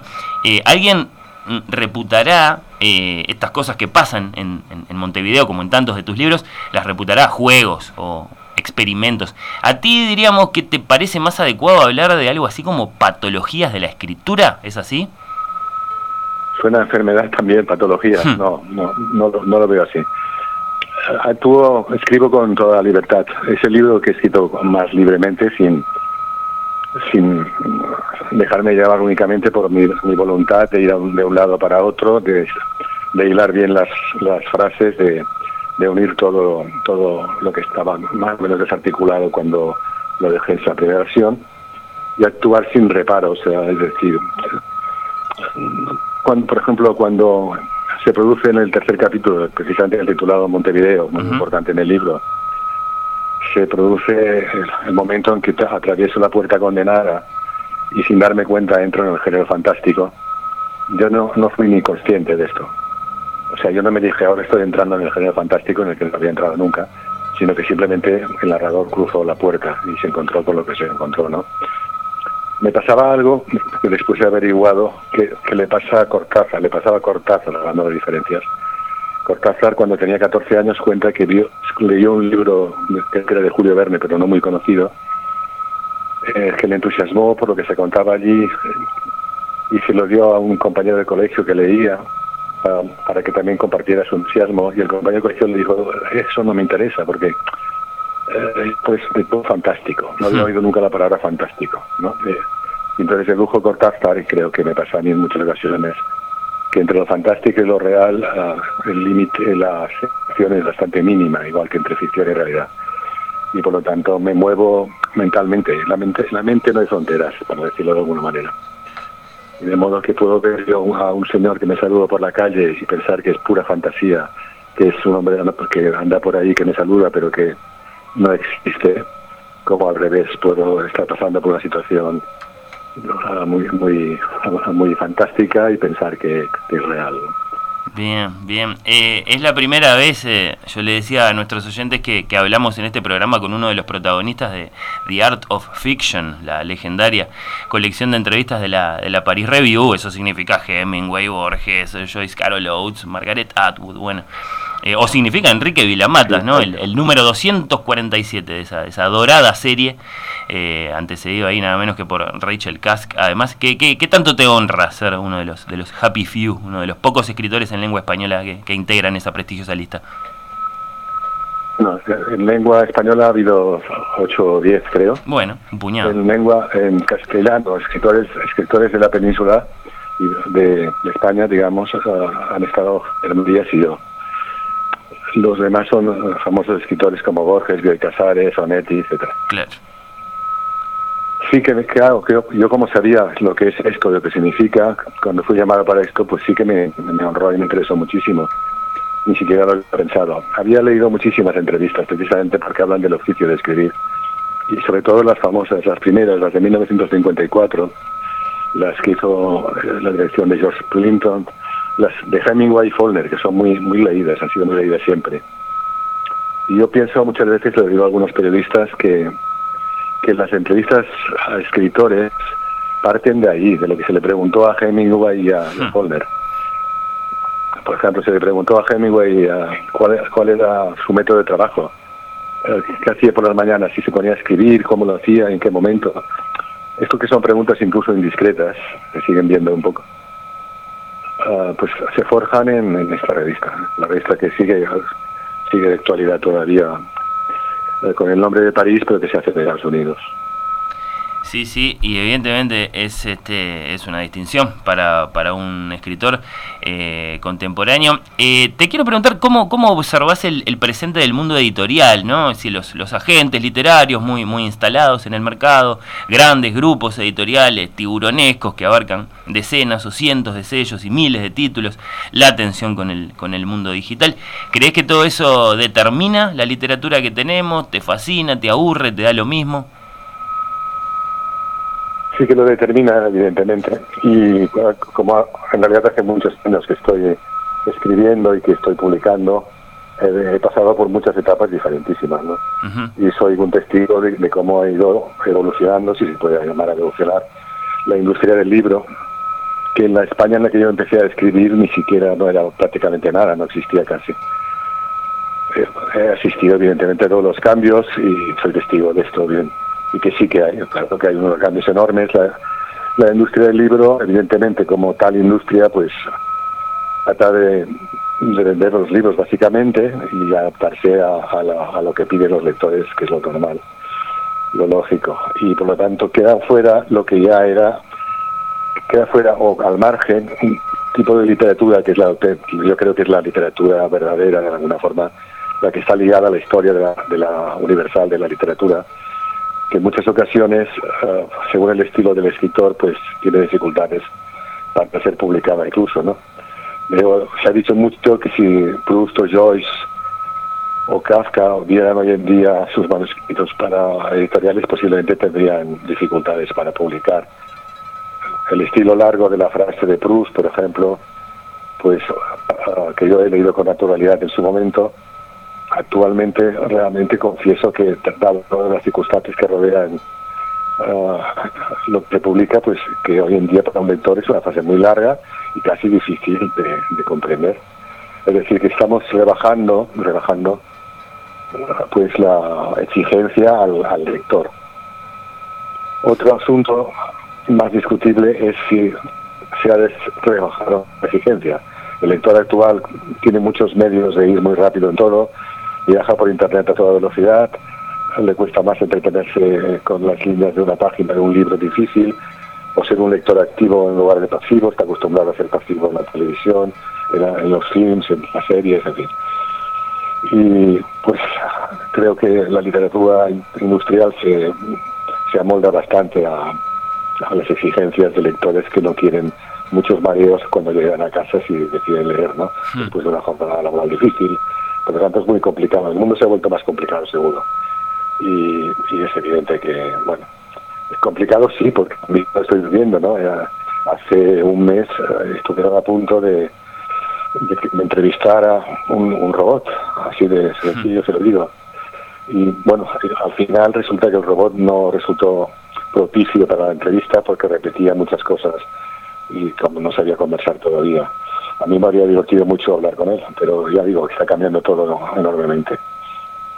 Sí, sí, son, son, son señales muy claras. Eh, Leo, en otro lugar, siempre he pensado que a la historia de la literatura le falta un capítulo, ese que contaría la épica historia de todos aquellos escritores, desde Cervantes hasta Kafka y Beckett, que lucharon heroicamente contra cualquier forma de impostura. ¿Te acordás de haber escrito esto? ¿Nos podrías Sí, mucho, porque eh, además- ampliar un poquitito eh, la idea que hay ahí? Sí, eh, además me acuerdo mucho porque para mí es una de las citas que permanece. Digamos que paradójicamente, un escritor como Kafka es un escritor de ficción. Sin embargo, está buscando, digamos, entre comillas, la verdad y lo real a través de la ficción. Y esa es la paradoja, ¿no? Mientras que luego tenemos escritores realistas que no pueden reproducir la realidad porque es irreproducible, y de esto habla Quijote precisamente, de que no se puede reproducir exactamente lo que ha sucedido, por la, literatura de, del- de los hechos reales. Y ahí pues ah, ahí que sea una paradoja y que me interese mucho más los escritores empiezan un poco con Cervantes o quizás Montaigne, en fin, que, a través de- del relato ficcional luchan mm, con todas sus fuerzas por, por acercarse más a lo real. Hmm. Los No verdaderos documentalistas. claro Sí, claro, porque en Kafka es clarísimo y también en, en todos los autores que, es- que me han interesado más. De hecho, hay una parte de la literatura universal actual que, que combina la filosofía con la, con la literatura, ¿no? con, la, con la ficción, quiero decir, el pensamiento con la ficción. Hay otra que va solamente por el lado de la ficción, que es muy respetado evidentemente porque además cuentan historias, y luego hay las pretendidas no ficciones basadas en hechos reales, que son para mí son muy discutibles porque en el momento en que un escritor um, trata de reproducir lo real, um, lo modifica siempre uh, por, la misma naturaleza de las palabras, que altera la naturaleza del mundo, ¿no? Las palabras dan por un, por un lado que siempre transforman lo real. Claro. Por lo tanto, es paradójico que se hable de no ficción, es un poco exagerado. En ese mismo sentido, como muy bien sabés, resulta que ahora se habla muchísimo, igualmente también, de autoficción. La palabra capaz que es más o menos nueva, lo que significa, digamos, en, en literatura eso parece más bien viejo. Eh, y a ti, por cierto, no te es nada extraño esto de, de- de hacer ficción con, con la vida. ¿Qué sentís ahora que se puso de moda, por así decirlo? Bueno, yo he estado absolutamente en contra de que se hable de autoficción porque pienso que la autoficción eh, es, una redundancia de, lo que es la ficción. Es decir, hasta la Biblia tiene detrás a alguien que está ahí escribiendo lo que escribe. Hay alguien, no, aunque sea anónimo para nosotros, está ahí. Y el mismo, pues, todo lo que se ha contado siempre ha habido alguien detrás. Entonces, he intentado explicar que la, la ficción siempre expulsa la autoficción. No hay manera de que se acabe de entender esto porque es un género que está en el mercado, que cuando van a Frankfurt o van a Londres para vender los libros, los dividen en ficciones, no ficciones, y luego en libros literarios, que son las redundancias mayores. Y en todo caso, en plena, en plena entrevista muy rápida en la televisión catalana, me, me insistían sobre este tema y para resolverlo lo resolví en aquel momento para no acabar ya con el con la cuestión esta digo no no simplemente que ficción es más breve que autoficción y más más útil decir ficción. Y así acabé con la discusión que cuesta entender. Es que autoficción no solo lo es Proust evidentemente sino Faber que dijo Madame Bovary soy yo etcétera y Cervantes por supuesto que está en la segunda parte de, de su libro eh, está ahí presente el, el, el autor y, y el propio Quijote no que es decir que todo todo ha sido es un malentendido es un es una invención de un francés Dubrovsky en 1971 que todo el mundo se apuntó a esta idea nueva pero que ahora claro todo cada vez que aparece algo que no saben qué es dicen que es autoficción, es autoficción? más fácil definirlo así Enrique si los pero, antiguos creían que, que sí no. perdón sí no, no, no. Sí, sí. se ha utilizado en España por ejemplo para para insultar a según qué escritores, hacer autoficción como si fuera despectivo. Eh, no es que haga autoficción, es que, es que hay, ficciones que están bien, que son muy buenas, que están muy trabajadas, que son que están ligadas a la literatura y otras que no.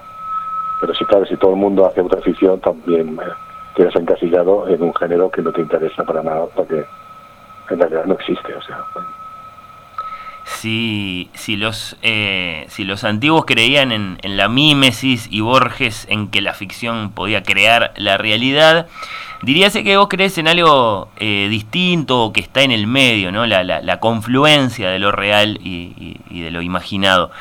¿Cómo, ¿Cómo, le explicarías a un, a un futuro lector de tu, de tu Montevideo tu búsqueda o la, o la búsqueda de, de, tu personaje eh, en esos términos, en, términos de definiciones, digamos?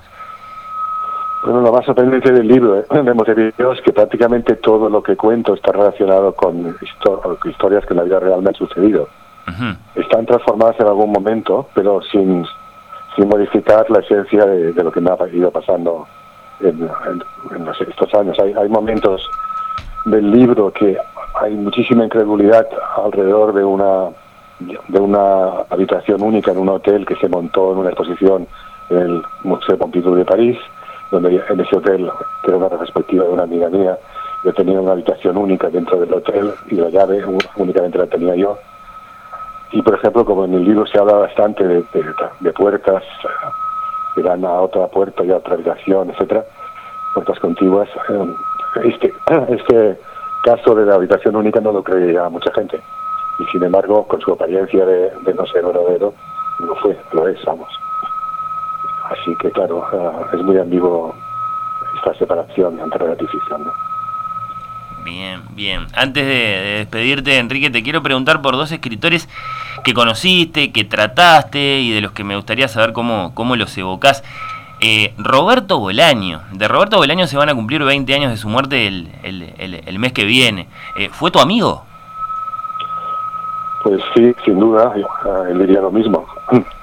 Lo, le conocí un poco antes de publicar Estrella Distante en el anagrama, es decir, cuando todavía estaba saliendo de tantos años de, de no ser conocido por nadie en Cataluña, ni en España, ni en ninguna parte, creo. Eh, y, y establecimos una, una relación muy, muy estimulante para mí en concreto, ya que él, nos, estábamos muy de acuerdo sobre todo esa manera de relacionarse en todo lo que no nos gustaba, literariamente hablando, ¿no? Que en realidad es una cosa, algo que pasa mucho, eh, lo decía el, el, escritor se hace a través de lo que rechaza. Todo aquello que no quiere hacer, lo separa y, encuentra en lo que queda aquello que será para él lo interesante de escribir, ¿no? Eh, La amistad era, era sin lugar a dudas fuerte porque nos, nos vimos en una época casi cada día en el pueblo de Blanes, donde trabajaba mi mujer, que trabajaba de profesora. Y Viena fue, para mí, me salvó incluso, yo creo, de, de la ruina literaria, porque estaba escribiendo un libro que era viaje vertical, que después acabó siendo premio Rómulo Gallegos, como lo había sido Roberto Bolaño, pero que en aquel momento para mí era la historia que me le dije, mira, estoy escribiendo esta historia, de verdad que no, no tiene ningún interés, y me dijo, ¿cómo que no? Me dijo, lo contrario. Él siempre decía lo contrario, que era muy bueno por su parte, nunca estaba de acuerdo con lo que decía el otro, porque me encantaba la discusión, el diálogo, en fin. Y me, dijo un par de cosas sobre la historia, me encantaba él tantas cosas, que terminé el libro y a partir de entonces también me di cuenta de que todo es interesante para ser escrito. Basta que uno se dé cuenta de lo que hay ahí. Y por lo tanto eso me, me ayudó mucho en su momento. Y bueno, que y no lo añoro exactamente, pero era una gran persona y una gran personalidad. Y ha cambiado un poco la suerte de los escritores latinoamericanos, ah, sobre todo internacionalmente, ¿no? porque ha abierto puertas a la literatura latinoamericana mucho tiempo después de que el boom hubiera terminado, ¿no? Claro, sí, sí, hacia nuestro tiempo. Y, y luego te quiero preguntar por eh, una amiga que acaso es compartida, porque también fue amiga de este programa, Vladico Ciancic, a quien perdimos hace casi exactamente un año, se va a cumplir un año de su muerte el, el- el sábado que viene. También la conociste, fue tu amiga. Sí, mucho y fue muy fue, fue muy ha sido muy importante incluso para este libro porque en realidad este libro no sería nada sin ella ya que cuando hice el primer viaje a Argentina en el 89 pasando por eh, el aeropuerto de Montevideo donde nos encerraron en una habitación dos horas estábamos en tránsito pero estábamos en Montevideo y fue mi primer contacto con Montevideo. El viaje iba a Buenos Aires donde intervenimos en el Centro Cultural Español y habían invitado a algunos ah, escritores argentinos y estaba Vladi Kociancic y nos conocimos allí. Y ahí fue donde me contó la historia de, la, del Hotel Cervantes en el que coincidían dos cuentos, el de Bioy Casares y el de Cortázar que los dos eran cuentos muy parecidos, escritos al mismo tiempo y sin que tuvieran noticia uno del otro de lo que, de que estaban escribiendo aquello. Y esa historia en principio yo la narré después gracias a, a en un artículo, pero luego atra- atravesó el tiempo y fue a parar pues a, a mi curiosidad por el Cervantes, mucho antes de que viajara a Montevideo hace cuatro años o cinco. Y siempre estuvo presente en el Hotel Cervantes, lo espiaba a través de internet, veía eh, lo que, las actividades que hacían allí, lo que ocurría. Y lo que no sospecha nunca es que en un momento determinado acabaría pidiendo ver el hotel, intentar hospedarme en el hotel para vivir en la habitación de Cortázar de su cuento La Puerta Condenada, y que incluso se convertiría en un libro que ha sido para mí crucial, sinceramente. Bueno, o sea que Vladi está en el origen, resumiendo, Vladi está en el origen de, de- de esta novela. Te dio la chispa Son inicial. cosas que te dice alguien alguna vez y que tomas en consideración, pero que van desarrollándose en el tiempo y que te conducen a lugares insospechados, ¿no? Sí, sí, bueno, eh, es, un, es un lindo recuerdo. Eh, Enrique Vilamatos, bueno, eh, que un escritor de, de tu talle, tu, tu trayectoria, tus galardones haya titulado Montevideo, una de sus, de sus novelas y, de la que estás diciendo además un, un libro crucial para ti, debería ser grande para, para la cultura acá en, eh, acá en Uruguay. ¿Qué, qué, qué, qué tantas repercusiones te han llegado desde el Uruguay? ¿Te propusieron presentar el libro acá, por ejemplo?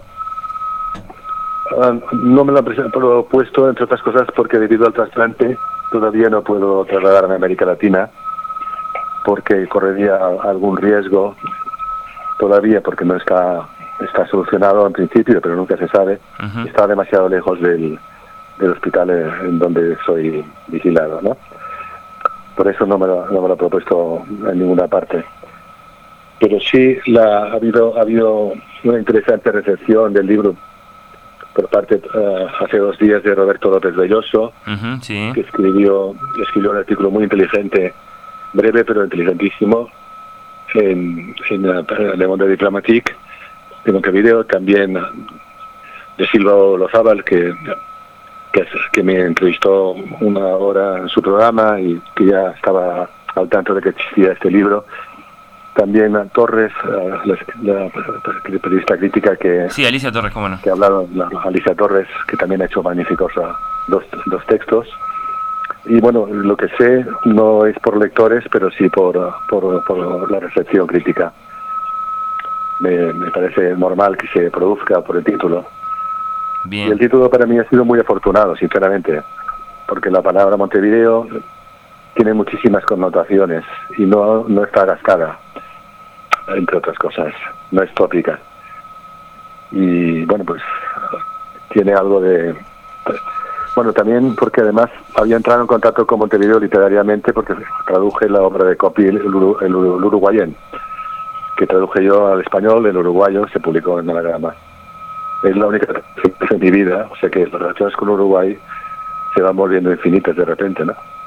Por ejemplo, ahí está a través de, a través de, de Copy. Bueno, Montevideo, de Enrique Vilamatas, que lleva el sello de, de Seix Barral, eh, de Planeta, con la feliz excusa de la publicación de este libro. Hemos eh, llamado a, a España a, a su autor, hoy aquí en Oír con los Ojos.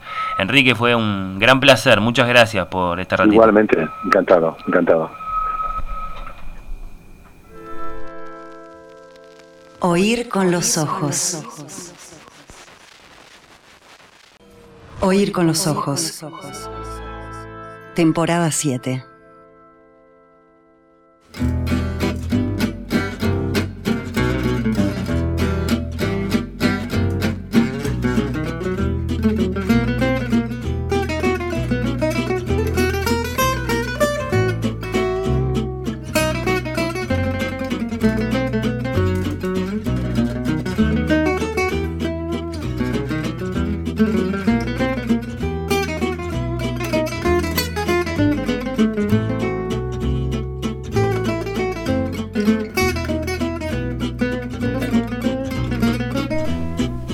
Esa canción ya la escuché, nuestras entrevistas eh, literarias como la de hoy a Enrique Vila Matas, por supuesto dentro de un ratito en radiomundo.uy, en Spotify. Felicitaciones para Lucía, excelente, merecida oportunidad para ella, su calidad, conocimiento, preciosa pronunciación del francés. Bueno, habla francés como si fuera de allá.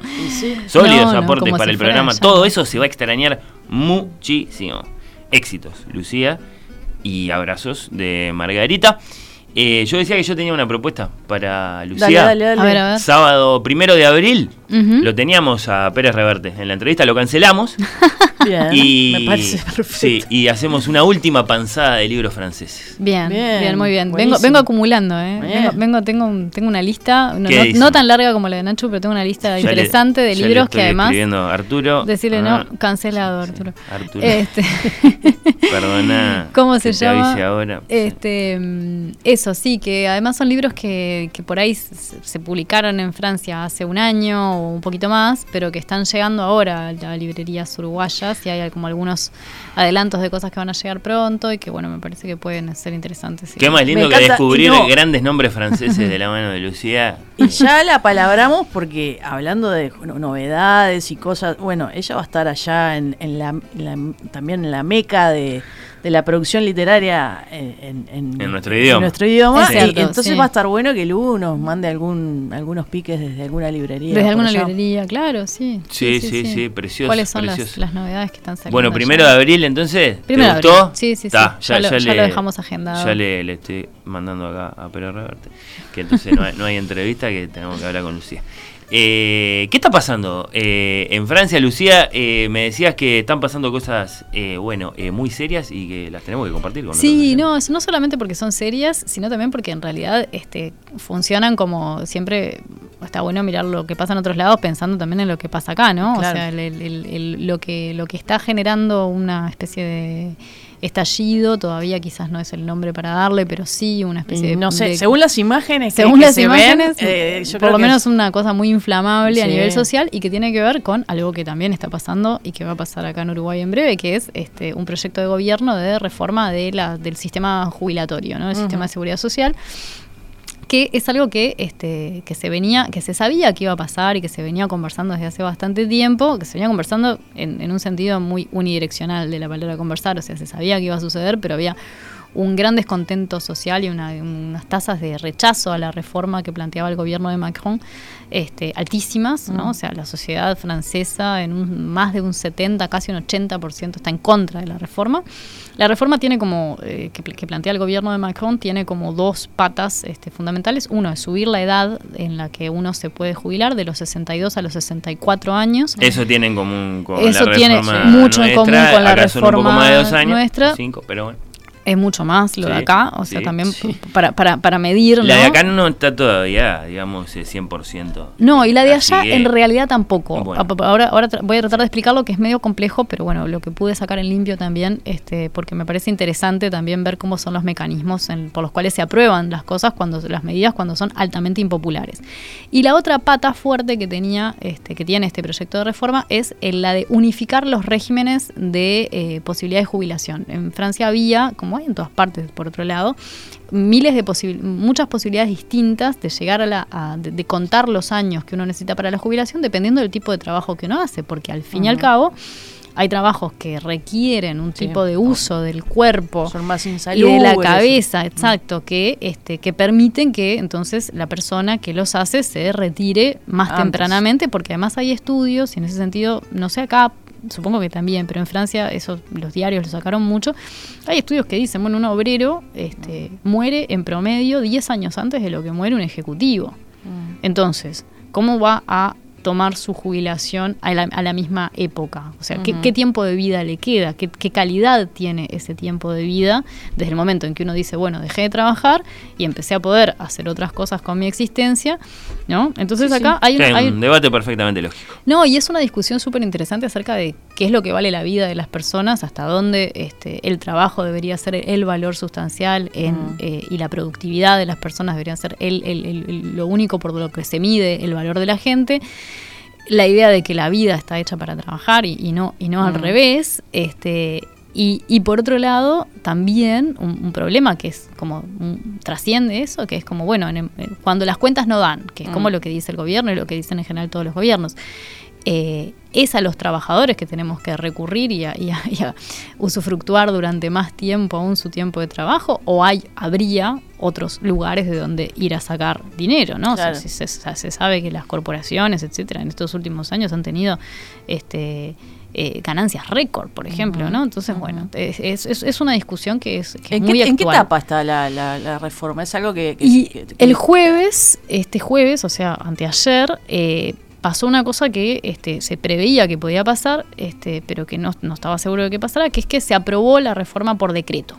Eh, Francia tiene un sistema presidencialista muy parecido al nuestro, por otra parte, ¿no? que permite que el presidente, en realidad, en este caso, el primer, la primer ministro, no es el presidente, es el gobierno en, en la figura de- del primer ministro, en este caso la primera ministra, eh, Elisabeth Borne, eh, use un artículo de la Constitución, que es el, el cart- el artículo número 49.3, Mm.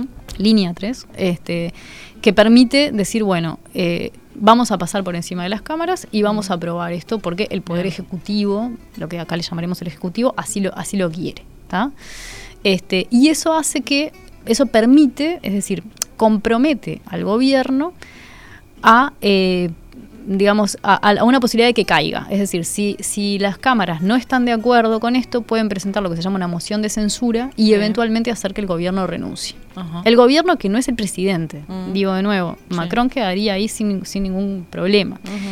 Eh, el gobierno de Macron, y esto es una cosa que capaz que hay que recordarla, que está bueno, él va por el, por el segundo mandato, ¿no? Sí. Ma- Macron ganó por primera vez, este, su primer quinquenato, en Francia no son cuatro años, son cinco. Mm. En 2017, ¿se acuerdan que fue al balotage con, con Marine Le Pen, Sí. que es la representante de la extrema derecha, y en ese momento ganó por un 66%? Tuvo cinco años de, de gobierno y de nuevo se, se, se- se volvió a presentar y de nuevo tuvo un balotage con Le Pen. Y en el, en el balotage con Le Pen, en el segundo, más- más ya fue mucho más peleado. Sí, sí, el año pasado y hablamos mucho. El año pasado, Sí. ¿no? En abril de 2022, y ahí sacó un 58%, con ya un montón de gente llamando a abstenerse y no votar a ninguno de los dos, ¿no? Ajá. Porque el primer quinquenato de Macron, si ustedes se acuerdan, estuvo marcado por la crisis de los, de los chalecos amarillos, Sí, sí, sí, sí. por la reforma de la ley de trabajo, que también Macron era una ley completamente impopular, que terminó pasando, por la gestión de la pandemia, que Mm. Fue muy criticada, por bueno, porque en realidad en los años previos del quinquenato de Macron y en el anterior se había desmantelado mucho el sistema público de atención de salud, entonces todo eso en la pandemia se vio y la gestión de la pandemia al principio en Francia fue muy tremenda, o sea, hubo claramente muy, muy poca pericia de parte Sí. de lo- la ministra de salud de la época. En fin, fue, fue como bastante desastroso todo. Eh, como en la mayor parte de los países, ¿no? O sea, No, pero, pe- pe- no, pero hacete una idea de que la ministra de Salud, en, el- en- en- en los primeros meses de la pandemia, en un momento en el que no se sabía para dónde podía ir la cosa, renunció a su cargo de ministra de Salud para presentarse a ser eh, alcalde de París. Porque igual la pandemia no era algo tan grave. Ese es- esa es la índole. Claro. Bueno, la Daniela Salina. de- No, de no, fue, fue, fue, fue, fue, fue bastante bochornoso todo, tuvo un juicio, incluso, bueno, ahora en el juicio ta, digo, salió como, como el- este, absuelta, ¿no? Pero como, como de problemas de gestión altísimos, ¿no?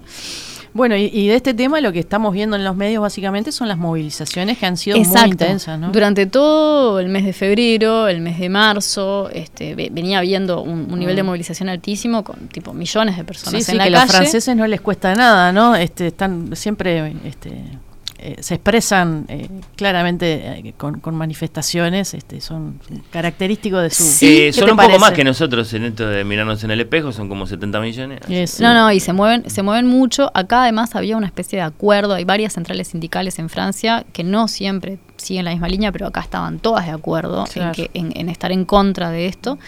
Este, lo único que, que- que, digamos, concedió, entre comillas, el gobierno fue que en un, en un primer momento planteaban que la, la edad este, para, para poder jubilarse era 65 y la bajaron a 64, pero eso, mm, bueno, no, Sí, no, claro. no, no parece haber sido un- una ganancia mayor.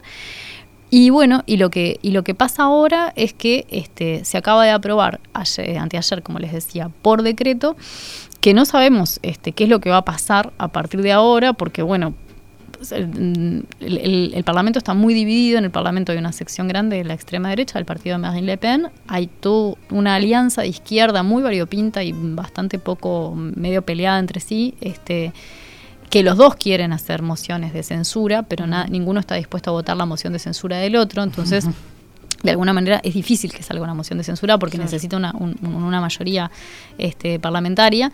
Y aunque se votase una moción de censura, eso implicaría solamente la renuncia de, de Elizabeth Borne, de la primer ministro, y eh, implicaría que se pone en cuestión la ley, pero de todas formas puede aprobarse, ¿no? Entonces, los mecanismos que hay de que esté aprobado o no, en este momento no se puede decir que está aprobada del todo, pero muy probablemente sí. Bueno, ¿y qué dice Welbeck? Porque eh, llegamos, este, me imagino, al momento en el que nos miramos en el No. espejo de Francia, tratamos Bueno. de aprender algo y aparece alguno de No nuestros amigos dice, y dice, "Ay". no sé qué dice Welbeck, pero te puedo decir qué dicen Ernaud, Mathieu y Louis. Ah, bueno. Que- Ah, sí. porque, porque es cierto que este, bueno, los escritores que, que- que hemos traído a esta columna este, son escritores que, que tienen como, una, como un interés, un compromiso social y qué sé yo. Van a la tele, se sí, pelean con los se pelean, hablan, sí. este, publican cosas, etcétera. Porque en Francia no hay Twitter, vos has has contado esto, o, o lo hay, pero de manera muy, muy, yo creo que el, muy marginal. de manera, respecto a- creo que, que eh, digamos, le- en comparación. lo que sería el, el- el foro por, por antonomasia, donde se discuten cosas, no es Twitter. Sí.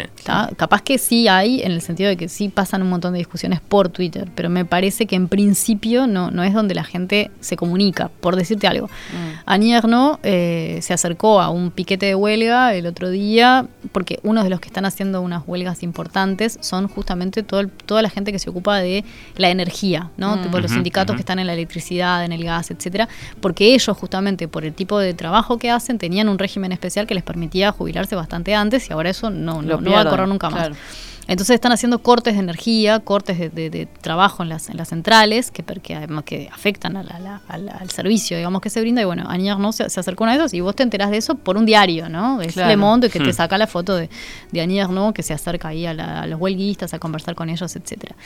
Después, este... Aní que tiene como 80 y no sé Y cuánto. bueno, y- y bueno, pero- pero este, tiene un Nobel abajo del Claro, brazo, sí, te te- escribe la novela, te gana el Nobel y Claro, se va a y se te va, se te va el piquete. A mí me, parece este, muy, muy, Este, muy loable. Y después, este, Nicolás Mathieu, que es, una, es un autor del que hemos hablado Sí, acá, no. comentamos un par de sus novelas. Premio este, premio Goncourt hace unos cuantos años. 82 tiene Este, Aníbal.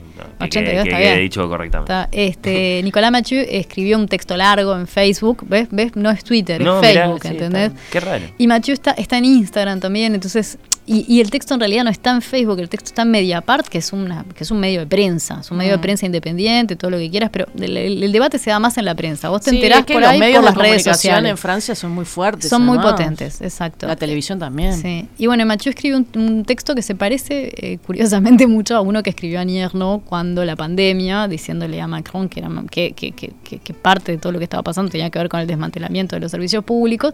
Este se parece bastante este, y termina diciéndoles así como ustedes no se, no se dan cuenta, ustedes políticos no se dan cuenta de eh, la reserva de odio que acaban de desbloquear. Esto ustedes no saben para dónde se va a ir. Y es bastante cierto que no saben para dónde se va a ir. Este, porque hay que decir que si bien en otras oportunidades, por ejemplo, cuando se aprobó la ley de reforma laboral, este, una ley que se había aprobado bajo el quinquenato de Hollande, que es un presidente que estuvo antes que Macron, y después se aprobó otra similar y que profundizaba sus efectos en con Macron, a pesar de que hubo muchísima movilización popular, no cambiaron esas leyes, ¿no? O sea que mm, si, si vos decís eh, gobierno contra movimiento social, vienen últimamente, entre comillas, perdiendo el movimiento social, pero existen en- antecedentes, por ejemplo, hace unos cuantos años, unas décadas atrás, En los años 60. Ah, no, no, no, no, no, no, para nada.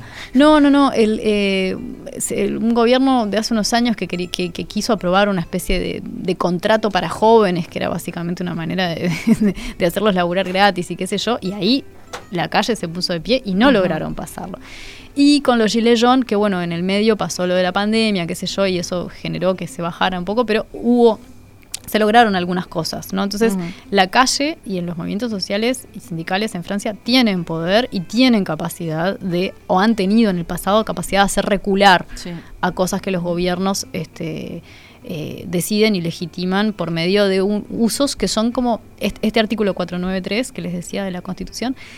Ya van 10 veces que lo usan en lo que va de este quinquenato. Este quinquenato todavía no, todavía no cumplió un año. Claro. ¿no? O sea que es un gobierno que viene, que viene gobernando a decretazo porque no tiene ninguna mayoría parlamentaria que le permita sustentarse, ¿no? O sea, tiene esta, esta unión de izquierda, por un lado, la gente de la extrema derecha por otro, y un medio muy finito que quisieron en este, en, en estos, en estas últimas semanas jugar con esa posibilidad que tenían de decidir y que terminaron este, no votando la reforma. O les faltaban muy poquitos votos para votarla en parlamento y por eso se, se recurre al decretazo. El pueblo tiene perdidas y tiene ganadas y los escritores dicen cosas. Te faltaba Eduardo Luis. Ah, eh, Eduardo que- Luis, porque vi un eh, de Eduardo Luis de quien hemos hablado acá, Sí. que Sí. tiene una. Un, Aparte me gusta más porque de Luis están los libros. De Matías estoy viendo que son muy complicados de conseguir. son re Así complicados que de por conseguir. ahora que no El otro día le pregunté por Instagram, le dije como, che, mirá, yo estoy acá en Ah, Uruguay mirá. y me gustaría, eh, para, para la columna esa que estoy preparando, como decir no sé qué, me contestó así muy secamente, sí, sí, pero ya están en español. Yo dije, bueno, pero en español no quiere decir que lleguen La a más todas famosa, partes. que es la, que, la del Goncourt, que se llama Sus hijos después de ellos, Sí. eh, salió en Madrid, sí, Sí, en por de Alianza los de sellos de, Novelas, Alianza. Que no sé, no si, sé llega si llega acá. Y la última, última se llama Conemara en francés, no sé cómo se llama en español. eh, también él me dijo que estaba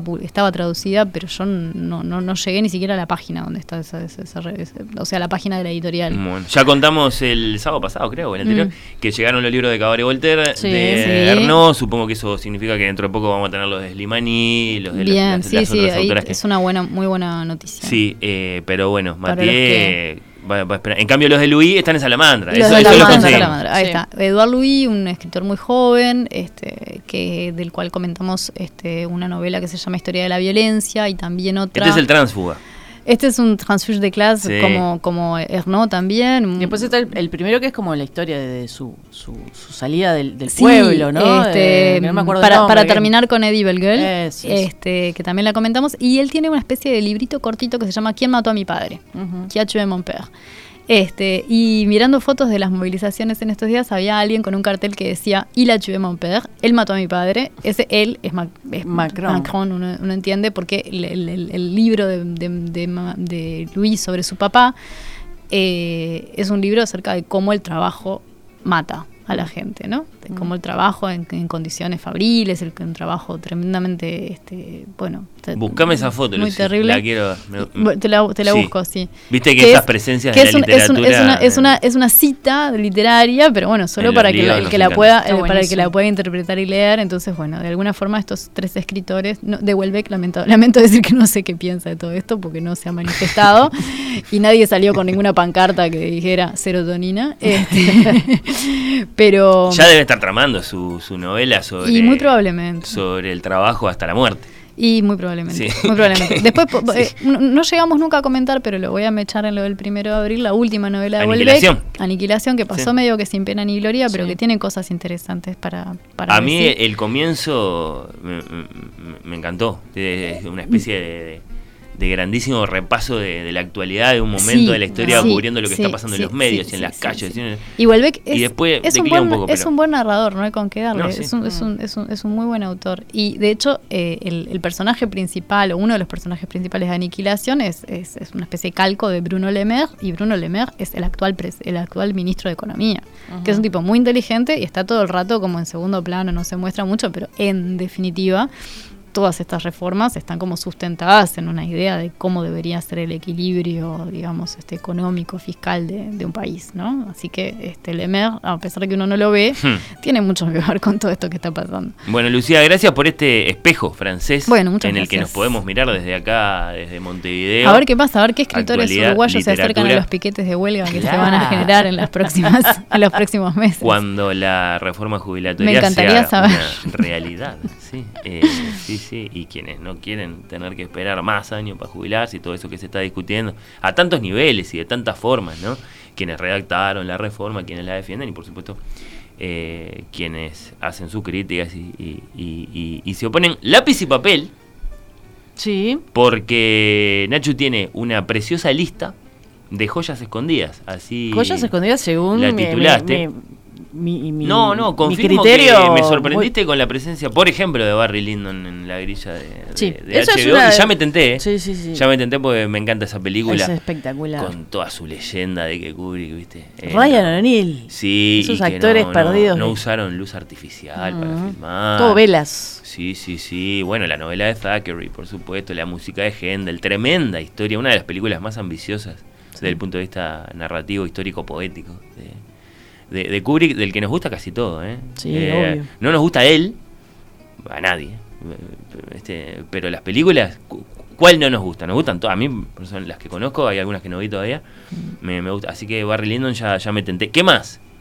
Compartí con nuestros oyentes, dale. ¿Qué más? Sí, dale. Eh, bueno, en esa lista que les pasaba de, de- de HBO eh, está, yo qué sé, este Bullet de Steve McQueen, un clásico Bueno. del 68, para un, poco de acción y hombre rudo, si lo sabe, Steve McQueen, eh, Los Goonies Eso, eso en HBO. en HBO Max. ¿Y en eh, Netflix? ¿Y en, y Ah, en- bueno, y en- ¿querés que y ya en te vaya tirando? Sí, tirame, dale, bueno, claro, Netflix, sí, mira esto, Sensatez y Sentimientos. sí. ¿La de Emma Thompson? La de Emma Thompson. Y Kate Winslet. Y Kate Winslet y.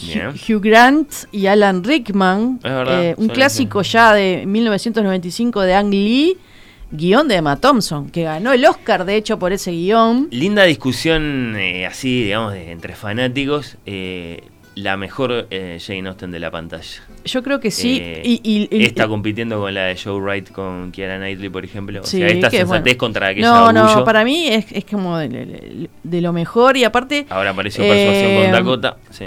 eh, sí, pero no. Y es la distinta, no, no la descartes tan rápido, es distinta. Eh, La, la idea principal de Emma Thompson en esta, en esta película, eh, aparte que está bueno eso, era no trasladar el lenguaje de Austen a los, a los diálogos cinematográficos, sino inspirarse en el Sí, libro. totalmente. Entonces tiene una frescura la película impresionante y, y evoca ese este espíritu ir- irónico en las conversaciones, pero adaptado a claro, los oídos modernos, ¿no? Sin el acartonamiento inevitable. Preciosa de- película, de por favor. este, palabra y aparte que, sí, y, y que, bueno, un, un elenco este, delicioso además para esta película. ¿Sabés qué otra está en Netflix? Que es una de mis favoritas de los 90, Los Dueños de la Calle. No sé si la, si la recordás del año 91. Eh, Doctor Dre. No, ¿quién está? no, Ice Cube. Ice Cube, ahí va, me equivoqué. Mirá, uno de ellos, Boys- uno de ellos dos era. Boys Sí. in the Hood es en inglés, Sí. del director John Singleton, que murió hace muy poco, en el 2019, este director. Bueno, este drama espectacular sobre la, la violencia y las pandillas en los barrios del sur de Sí, Los sí, sí, Ángeles, me la- me la- con Lawrence Fishburne, Cuba Gooding Jr.. Ice Cube, Angela Bassett. Tremenda película, un clásico de los 90 que, bueno, pone... Angela Bassett que perdió el domingo pasado. que justo perdió el, el domingo y pa, eh, cuando la, la, la- la filmaba con, con la cara cuando perdió es, es mortal. ¿Cómo, cómo? Pero no iba a ganar, iba a no ganar. iba a ganar, este, pero se ve que le, no. le molestó. Bueno, y Los Dueños de la Calle la pueden ver en Netflix. Eh, también eh, eh, yo vería esta película junto con Haz lo correcto de Spike Lee, que fue otra también de, de- los 90 que tuvo mucho impacto, que justamente aborda todo el, tema de, de los negros en, en- Estados Unidos, este, en las pandillas y bueno. Y que abrió eh, estas películas abrieron este el camino también para muchos actores negros, para directores, este, y tienen una estética que a mí me encanta, son como colores intensos, muy este La de Spike Lee muy no la atractivos. La ¿No la viste? Hood, sí. la- sí, esa no sé dónde se puede ver, pero eh, creo que es una, uno de, justo con Boys in the Hood son como esos clásicos este noventeros. En Paramount no hay mucho, pero ¿sabes qué hay? Hay un documental sobre Margaret Atwood en Paramount. Interesante. No sé si, eh, este, manejan mucho esa plataforma. Yo hace Mm, poquito la, no. la conozco. Pero bueno, tienen un documental que se llama A Word After a Word After a Word is Power, que eso es una frase de Margaret Atwood, que es una palabra después de una palabra, después de una palabra, es poder. Y bueno, es un documental canadiense del 2019 que es bastante convencional, eh, en, así en lo formal, no es una obra que destaque ¿La cinematográficamente. entrevistaron a ella? Pero es un documental que la sigue y es muy lindo eso. Este, lo más destacado obviamente es la presencia de Margaret Atwood, que a sus 80 años sigue viajando por el mundo, entonces la vemos en, yendo a, eh, a giras literarias, a conferencias, viste, convenciones, todo eso que, hacen los escritores de, este, por el mundo. Pero Ayudando además, a, a despenalizar el aborto en distintos países. Exacto. Y entonces eh, nos metemos en la intimidad de la escritora, eh, la seguimos en, en- en estos viajes y además eh, es del 2019, entonces está en total apogeo la serie El cuento de la criada Claro. y entonces aparecen este mm, personajes de la serie y bueno, está súper eh, entretenido, no es un documental que digas, pa, qué buen documental, pero está Margaret Atwood que se come la pantalla literalmente. Eso en Eh, Paramount. La, la ayudó mucho a promocionarse a Miriam Taves, la autora de Ellas Hablan. Mm, Eh, Margaret cierto. con su, con su elogio, parece que le gustó bastante el, el libro en el que después está basada la, la La película. de. Sarah Poli con, con no la Rooney Mara, con pero Claire Foy, leí con- críticas bastante lapidarias con la, con la Sí, película. no gustó la película, No. sí, yo, no la media vi. pa- media panfleto. Bueno, Un poquito, ¿no? Pero es que, no sé, lo Pero que pasa es que el libro no es una novela. El libro, Claro. el libro es, un- es una especie de informe ficcionado sí, sí. de hechos que Mm. ocurrieron en, en Bolivia hace 15 o, o 17 o 18 o 19 años, no, no- no tengo presente las fechas ahora, pero primer lustro de los 2000. Eh, y, y claro, y están presentados de un modo bastante aséptico. Sí. sí, sí. Bueno, Eh, nada, la tengo pendiente, capaz que la comentaremos. a Margaret le impresionó Sí. mucho el, el libro, El y- libro. Y, dijo, parece tomado de- Ujú. de- del cuento. Sí, exacto. Bueno, eh, HBO Max, como les decía, tiene un montón de películas este, para, para descubrir o revisitar. Yo tengo acá una lista que hice este, larga, pero nada, no quiero ahondar en, en las películas en sí, pero yo qué sé, El Imperio del Sol de Spielberg y Frank Marshall con un Christian Bale súper pequeño. Debut, debut de. Divina película, Casablanca, El Ciudadano Kane, eh, Un tranvía llamado Deseo, eh, Doctor Sivago con Omar Sharif, eh, bueno. Hay bastante hay, clásicos. de todo, Sí, pero sí. elegí dos que no son los mejores, pero me, me causaron, no sé, como un, un shock de, de nostalgia. Uno es El año que vivimos en peligro de Peter Weir, película australiana del 82. El de The Truman Show. Que, exacto. Y, y re- recuerdo que en la, infancia y adolescencia esta película me gustaba mucho. Con Mel Gibson, muy jovencito, y Sigur- Sigourney Weaver. Eh, bueno, que, que- que es, es un poco eh, una historia que se desarrolla en la convulsionada Indonesia en los años 60, que, está un poco en la cuerda floja entre un régimen comunista de un lado y la dictadura militar del otro. Y bueno, Mel Gibson hace un inexperto periodista que, lo mandan de corresponsal y bueno, vive una, cantidad de aventuras en este territorio y conoce a Sigourney Weaver y bueno, ahí pasa, muchas cosas. Que me parece que esta es una buena película y mm, seguramente si, la recuerdan la vieron hace mucho tiempo, pero bueno, apareció acá en HBO Max que me parece genial para, para revisitarla. Y otra, la última, es La hoguera de las vanidades, que no es una joya, la traigo un poco con trampa, porque de hecho eh, son legendarias las historias del fracaso que fue esta película en su momento. Es una película de 1990 de Brian De Palma, con Tom Hanks, Melanie Griffith y Bruce Willis. Yo tenía 15 años cuando salió esta película y a mí me encantaba la película porque siempre me, me gustó mucho Tom Hanks como comediante. Y me pareció una película súper entretenida, pero después, claro, pasó el tiempo. eh, tenemos que eh, entender que está basada en el libro de Tom Wolfe, Sí, ¿no? sí, la sí, hoguera de las vanidades, eh, que es muy crítico con Wall Street y toda esa Nueva York de los 80, ¿no? Pero la película fue un, un fracaso total porque el estudio quería un poco alivianar el, el- el- el espíritu de la película. Los actores se llevaban horrible y Brian De Palma estaba como tironeado por, por, por, este, por los ejecutivos de Warner. Y bueno, fue un, fracaso el, el- rodaje. Después este, la película en sí este, tuvo críticas es- espantosas. Hay de hecho hasta un libro de una periodista este, que cuenta todas las, eh, las vicisitudes de, de- de esta, de esta película. Pero a mí me gusta, yo la voy a recomendar porque es una manera también de viajar. A mí me encanta eh, toda la estética de la película porque se gastó mucho dinero, es como, muy eh, pomposa. Eh, me encanta ver a, Tom Hanks joven y a Bruce Willis. Este, y, ese personaje de Sherman McCoy, que es el corredor de bolsa, que interpretado por, por Tom Hanks, que en realidad en el libro es eh, despreciable, pero viste, Tom Hanks todos los papeles te los hace eh, un poquito más simpáticos, ¿no? Es cierto, y, y sí. torpes. Este, mm, bueno, Melanie Griffith eh, este, está- tiene un, un papel que es como ideal para ella. Este, está buenísimo. Para mí la película está de fea, que es, de mala, está buenísima para verla.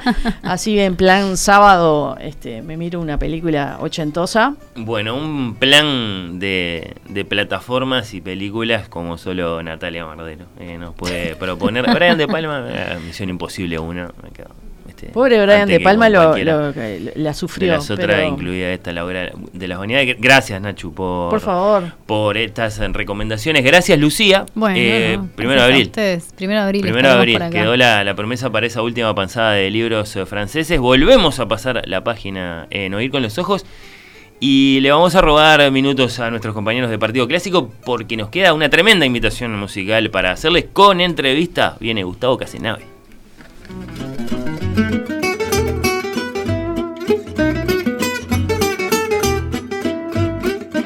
Oír con los ojos. En el atril del director, Fernando Medina.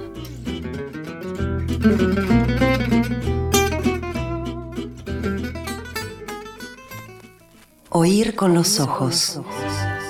Un programa bajo los efectos de la lectura.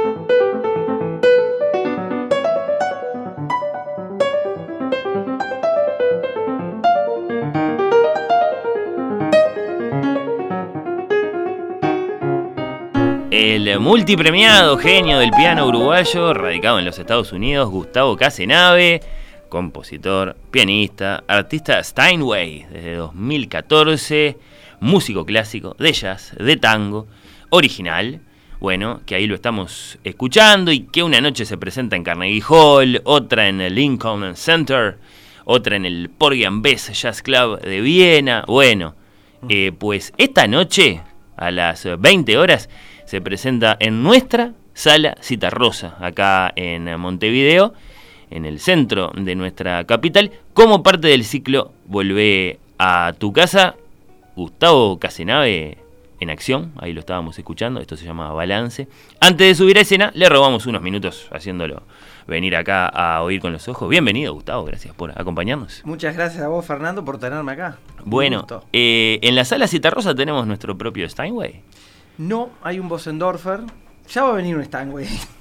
ya estoy justamente en eso, insistiendo, tiene que haber Steinway en todos, en todos los teatros del Uruguay. Eso sería un sueño a cumplir, que estaría bárbaro y yo empujo por ahí. Bueno, eh, ¿y qué, qué, qué, qué, importancia le das al, tema el piano en el que voy a tocar? Eh, dicen los que saben que no hay dos pianos iguales. No, es verdad, no hay dos pianos iguales, hay diferentes Steinway, pero cada uno es diferente. Eh, digo, la importancia la tiene todo. Yo soy muy, muy estricto con el piano. Y justamente cuando me llamaron de, la cita rosa, mi primer. Pregunta. Mi primera respuesta, no, ah, respuesta fue, mm, no sé porque no hay un Steinway. Y, pero bueno, estaba el Bossendorfer, que yo ya lo digo, Bossendorfer es una muy buena marca sí, austríaca. Capaz que la segunda más famosa del mundo, ¿no? Y era la competencia, ahora la compró Yamaha hace unos años, pero digo, la cosa también es los estados de los pianos. Y yo ya conocía de la Cita Rosa, que estaba bastante baqueteado, pero mm. bueno, le hicieron una reforma grande, hablé con el que se la hizo, y bueno, dije, dije bueno, ta, lo voy a hacer igual, y acá estoy, y bueno, sí, lo arregló el piano, está, quedó muy bien. Le cambiaron todo, martillos, eh, todas las teclas, hicieron un trabajo grande hace, hace unos años, hace no tantos años, y bueno, entonces pude hacer el concierto. ¿Se manifiesta en lo que nos imaginamos que, el piano sea satisfactorio para, para, para un músico eh, como tú? Si vos te sentás a tocar, lo empezás a probar, a ver cómo suena y te tiene que responder. ¿Se trata de eso o hay cosas como más recónditas y peculiares que también le exigís al instrumento? Eh, mirá, digo, obviamente yo soy muy exigente en ese sentido. Eh, depende mucho, yo qué sé, depende de las músicas también. Hay gente que viene y bueno, no importa tantos, viste, si estás tocando un piano, un teclado, o que más o menos suene, pero está, cuando vas a hacer un, especialmente un concierto de piano solo, eh, con música de concierto, que vas al detalle mínimo, eh, especialmente cuando tocas chiquitito, ahí es donde, viste, cuando tocas bien bajito, ¿qué pasa? Vos apretás la tecla, en los pianos que no responden bien, llega un punto de la tecla que siempre es como que se suelta y baja de golpe y no podés tocar pianísimo. En los pianos que están perfectos, los pianitos nuevos, vos tu dedo conecta exactamente hasta que toca la cuerda baja despacito, entonces es como que la cuerda es parte, parte de, tu, de tu mano, ¿no? Entonces está, es como que acariciás las cuerdas. Esa y, la condición física del instrumento hacia la música, eso... Digo, no es que no se pueda, en realidad se puede hacer música con cualquier instrumento, pero obviamente cuando está mejor sale mejor música, por lo menos en mi caso. Y Gustavo, ¿qué significa eso de ser un artista Steinway?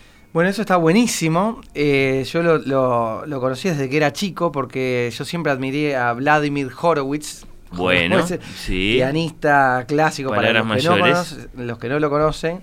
Eh, pianista ruso, bueno, increíble, uno de los mejores pianistas del siglo XX en música clásica. Sí, claro. Y yo sabía que era artista de Steinway y, bueno, siempre quería, como que tenía esa meta ahí, ¿no? Y lo que significa es, más allá de un reconocimiento entre colegas, que está buenísimo ser parte de la familia Steinway, que somos mil, alrededor de 1600 en la historia, que eh, eso eh, está también Prokofiev, Mahler, también están Artists, Duke Ellington, digo, hay grandes figuras. Claro, por eso es un honor, porque, por eso es un, porque te integran a una lista de grandes nombres. Totalmente, pero más allá de eso, mejor que eso todavía, es que yo cuando estoy en Estados Unidos o en, en realidad es en cualquier parte del mundo, que haya un representante de Steinway, a mí me mandan un Steinway D, el más grandote, el de concierto, eh, nada, me lo mandan, simplemente ya lo usé muchas veces. Eh, si no me gusta el piano, si no hay piano, eh, llamo simplemente a la fábrica y bueno, digo, quiero el tal piano, que a mí me gusta, siempre digo el 536, ellos tienen como, no sé, más de 100, no sé cuántos tienen, 200 pianos que justamente salen, que están así on tour, ¿no? que van por un lado para otro. Y el 536 está divino, el 536. Ah, hay uno que vos ya lo conocés y sí, lo pedís. siempre pido ese, pero a veces no está porque se lo llevó Claro. otro. Entonces, claro, significa un honor en abstracto, es la, la- la- la distinción de ser artista de Steinway, y después significa un respaldo técnico musical imponente desde el punto de vista Totalmente. de... Aparte lo, lo tienen en la fábrica y los Sí. están haciendo mantenimiento continuamente los técnicos de Steinway. Entonces lo tienen siempre cero, cero kilómetros. ¿Tenés claro dónde está ese piano que te gusta acá en Montevideo? Eh, hay dos, sí, hay dos. Eh, no, no sé si hay alguno más, pero yo siempre estoy al pista. El que está en el Sodre, eh, que vino hace unos años, eh, de Hamburgo. Bien. Y después está el otro en el Solís. Y no sé si hay otros Steinway que estén más nuevos, ¿no? Porque esto es lo que pasa. En general, no es que los, los pianos viejos, incluso los Steinway, que estén mal, no. Tienen que estar muy bien mantenidos, ¿no? Hay que mantenerlos. Y eso a veces en Uruguay tampoco se da tanto. Porque no se usa mucho, eso también, ¿no? Digo, no. Hay otro- se hacen otro tipo de espectáculos que no. El piano no es tampoco el tipo lo más, el protagonista siempre, ¿no? Entonces, como que. Digo, no hay mucho protagonismo del piano. Pasó por este programa alguna vez eh, Carlos Moreno, que es uno de los afinadores históricos que tenemos acá en, en la escena eh, uruguaya. Sabemos que colabora con el Sodre, con el Solís. eh, pero capaz que, claro, eh, lo- los pianistas desearían que, que los afinadores fueran figuras un poquitito más protagónicas, que estuvieran más encima. Eh, los- totalmente, no depende de los afinadores, sino de los que lo contratan. De Estuve lo- con Carlos hace Ah, media hora, lo conozco Ah, de toda la a ese punto. Sí, sí, sí. Conozco también a Raquel Boldorino. Bueno, claro, que- casado con una gran concertista uruguaya. Además, Una familia pianística peculiarísima esa. Por eso, eh, sí, sí, sí, lo conozco de hace muchísimos años. Pero claro, hay que, hay que llamarlos más, más seguido. En- digo, en todas partes del mundo, en todos los teatros, el afinador va eh, cada día, tipo, cada día. Si es, es un teatro que donde hay funciones todos los días, el piano se afina todos los días y dos veces, tipo, lo afinas de mañana, prueba el, el pianista durante el día y después de noche se le da un ajuste de vuelta, ¿no? Pero claro, digo, acá pasan meses, meses sin afinar los pianos. Y bueno. Claro, eso parece un poco insólito, ¿no? Uno ve a un violinista, lo afina todo el tiempo. Cada vez que se va a presentar, cada vez que va a ensayar. cada eh, y el piano es lo mismo. sea, Es lo mismo En, en y lo mismo ves en los estudios de grabación. Sí. Digo, en los estudios de grabación, nada, se afinan los pianos. eh, O cada un día o cada dos días, es así. Por lo menos en Nueva York, digo. Literalmente. Sí, sí, sí. literalmente es así, ¿no? Queda muy castigado después del recital de ah, yo le doy con todo, le doy con todo, sin piedad, pero siempre, pero con cariño. Sí, sí, sí, sí, le eh, doy con todo. al- sí. al- claro, eh, lo que manda la música, por supuesto. Estaba leyendo que en los inicios de, de tu formación pasaste por clases de composición nada menos que con Héctor Tosar, ese gran músico uruguayo, del que en este 2023 se va a cumplir su, su centenario. Supongo que lo recordaremos acá en el programa, ha llegado el, el momento. ¿Tenés recuerdos de eso? ¿Cómo fue esa experiencia? Mirá, eh, tuve la suerte de que mi familia eran amigos de los Tosar, porque la hija de, de Héctor, y le digo Héctor porque yo lo conozco de toda la vida, lo conocía de toda la vida, la hija de él es eh, íntima amiga de mis papás. Entonces, claro, Héctor siempre venía a casa, hacíamos eh, para cenas y yo, mi papá siempre me llevaba a él como para que él me dijera, él me dijo, ok, hace esto, ahora hace esto. Y a los 15 años yo estaba en el liceo, pero yo quería estudiar música, tipo, quería meterle con todo. Entonces empecé a ir de oyente a la escuela universitaria de música. Entonces hacía el liceo, ah, de mañana me iba, hacía todo, estaba toda la mañana en la escuela eh, de música universitaria y después de tarde me iba al liceo. Eso por tres años. eh, lo hacía porque quería, quería estudiar. ¿Y qué pasaba? Estaba, estaba Tosar, que enseñaba la, estaba la, la clase de composición, pero no había alumnos. Literalmente no había alumnos. Y yo era el único que estaba de oyente, pero bueno, y él todavía me conocía. ¿Era una clase particular? Entonces tuve clases particulares más o menos por tres años. Después vino algún alumno, éramos dos en un momento. ¿Año ahí, Gustavo? ¿Te, te animás a pasarlo limpio eso? ¿Te acordás? ¿Bien? El año de Sí. eso, y sí, eso si yo tenía 15 más o menos, y fue, o sea, och- entre 86, Sí, sí, sí, sí, sí. 87, por ahí fue, más o menos, 87, 87, 88, más o menos por ahí. ¿Y te acordás algo de lo que te haya dejado eh, Totalmente. aprender composición con Mirá, Héctor eh, totalmente. Porque Yo- estamos hablando no solo de un gran compositor en un sentido amplio, un gran compositor en el sentido de la vanguardia, de la modernidad, de mirar hacia adelante. Mira, el vocabulario que, que hacíamos con Héctor, digo, ahí yo hacía obras dodecafónicas, la Claro. música muy loca, en el sentido todo medio anatonal, que él me decía, mira, este es mi lenguaje, es lo que yo te puedo pasar. Pero yo creo que el legado que dejó más en mí Héctor fue la investigación musical. Eh, yo eh, soy un teórico musical. Es más, tengo una teoría nueva, ¿ok? Casenave 59 se llama, que, que ya está, ya sale. Digo, estoy, acabo de terminar un libro de 500 hojas, en realidad 479 creo que iba, una cosa así. Eh, Y, es bueno, un método de composición, es ¿qué es un lo que es? método, es una cosa nueva que descubrí, simplemente una cosa nueva que descubrí en la armonía, que una cosa que, que reúne todas las 479 millones, 1600 combinaciones que se pueden hacer de las 12 notas sin repetir ninguna, y esto abarca, es una forma de abarcar eso en un segundo. Es una cosa que me di cuenta y empecé a elaborar de 2008 y que ya vas a ver, va a explotar. Y es, ese es realmente mi legado más grande, más allá de mi música, que está como 50 y 50. Y lo vengo trabajando hace 15 años. Eh, ya lo hablé con el, el- el director de Juilliard, que me dio la bendición, me dijo, Gustavo, tenés algo nuevo. Después lo mismo con la gente de NYU. Eh, viene con todo. Eh, nada, es un- una cosa nueva que nunca se vio en la historia de la música. Así nomás te lo digo.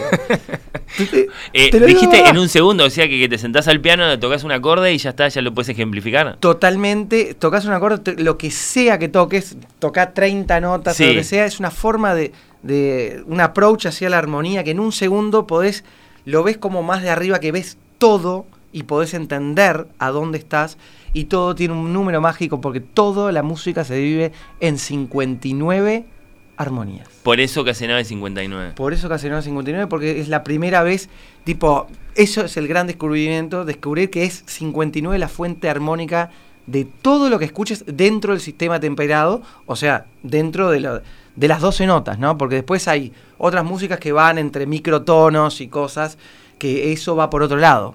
Yo me refiero a las 12 notas. Bueno, cuando salga el libro y vuelvas a Montevideo, te comprometo a una nota con el piano para que podamos hablar de esto y vos nos puedas ofrecer Totalmente, ejemplos. lo vas, Eh, vas a ver, va, me vas encanta. va- va a explotar. Me encanta, me encanta. ¿Es eh, fácil moverse de la clásica al jazz y al tango? ¿Hay un lenguaje pianístico universal o es necesario formatearse, por así decirlo, según si vas a componer o a tocar guiado por el dios de Chopin o por el de Bill Evans o por el de Piazzolla? ¿Qué decís? Eh, mira, en mi caso, eh, yo me formateo a la casenave, en el sentido de que agarro un poco de todo y vale todo.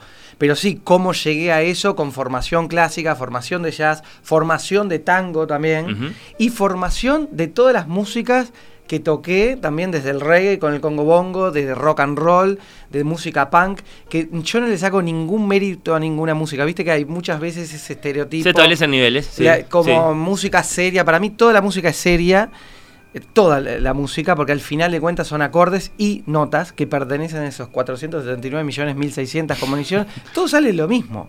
Podés tener diferentes instrumentaciones, pero vos podés tocar un tema de Sex Pistols con una orquesta sinfónica. Digo, no va por, ¿entendés? Se empiezan a poner esos estereotipos, como la música, etc. Pero al final es lo mismo. Todos son acordes y notas que se presentan de cierta manera. Entonces, para mí la música es una, si bien están los estilos, ¿no?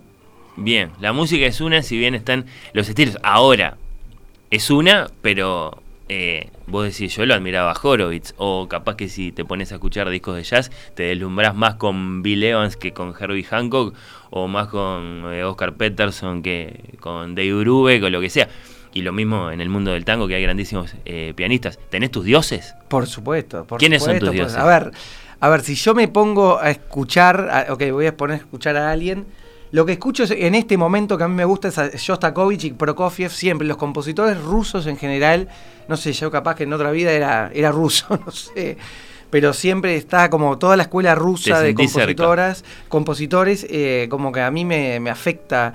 Y, y también, hasta sin conocerlos, digo, eh, compositores que, que descubrí después, me di cuenta que que mucha de mi música de, de- de cuando tenía 12, 13, 14, 15 años, como que iba por ese lado y, y y después conocer años después a compositores que decían, ah, mira, esto por acá, acá está mi sensibilidad.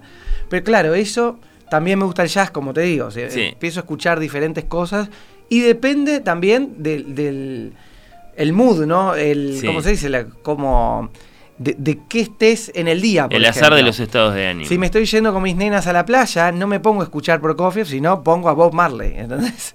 O yo qué sé, o escucho lo que sea. O sea, depende de, de- Pero claro, cuando en general si digo voy a escuchar música, escucho, eh, sí, escucho jazz o música clásica o tango. En general va más por ahí. Bien, y de los salados, por así decirlo, con los que te ha tocado compartir escenario o estudio de grabación, ¿cuál es ese que te produjo una impresión, una emoción particularmente Hay pro- muchos profundas? ahí también. Bueno, eh, toqué con Yo-Yo Ma. Yo-Yo Ma es una, una normal, que sí, ¿no? una normal. que toca bastante Eh, bien el violonchelo. Pero sí. yo creo que uno de los que más me, me impresionó y me impresiona es eh, John Patitucci, Mira. que ya hicimos muchos proyectos juntos y es más, hay cosas en el futuro también, el contrabajista de Chicorea, digo, por eso se Sí, conoció más.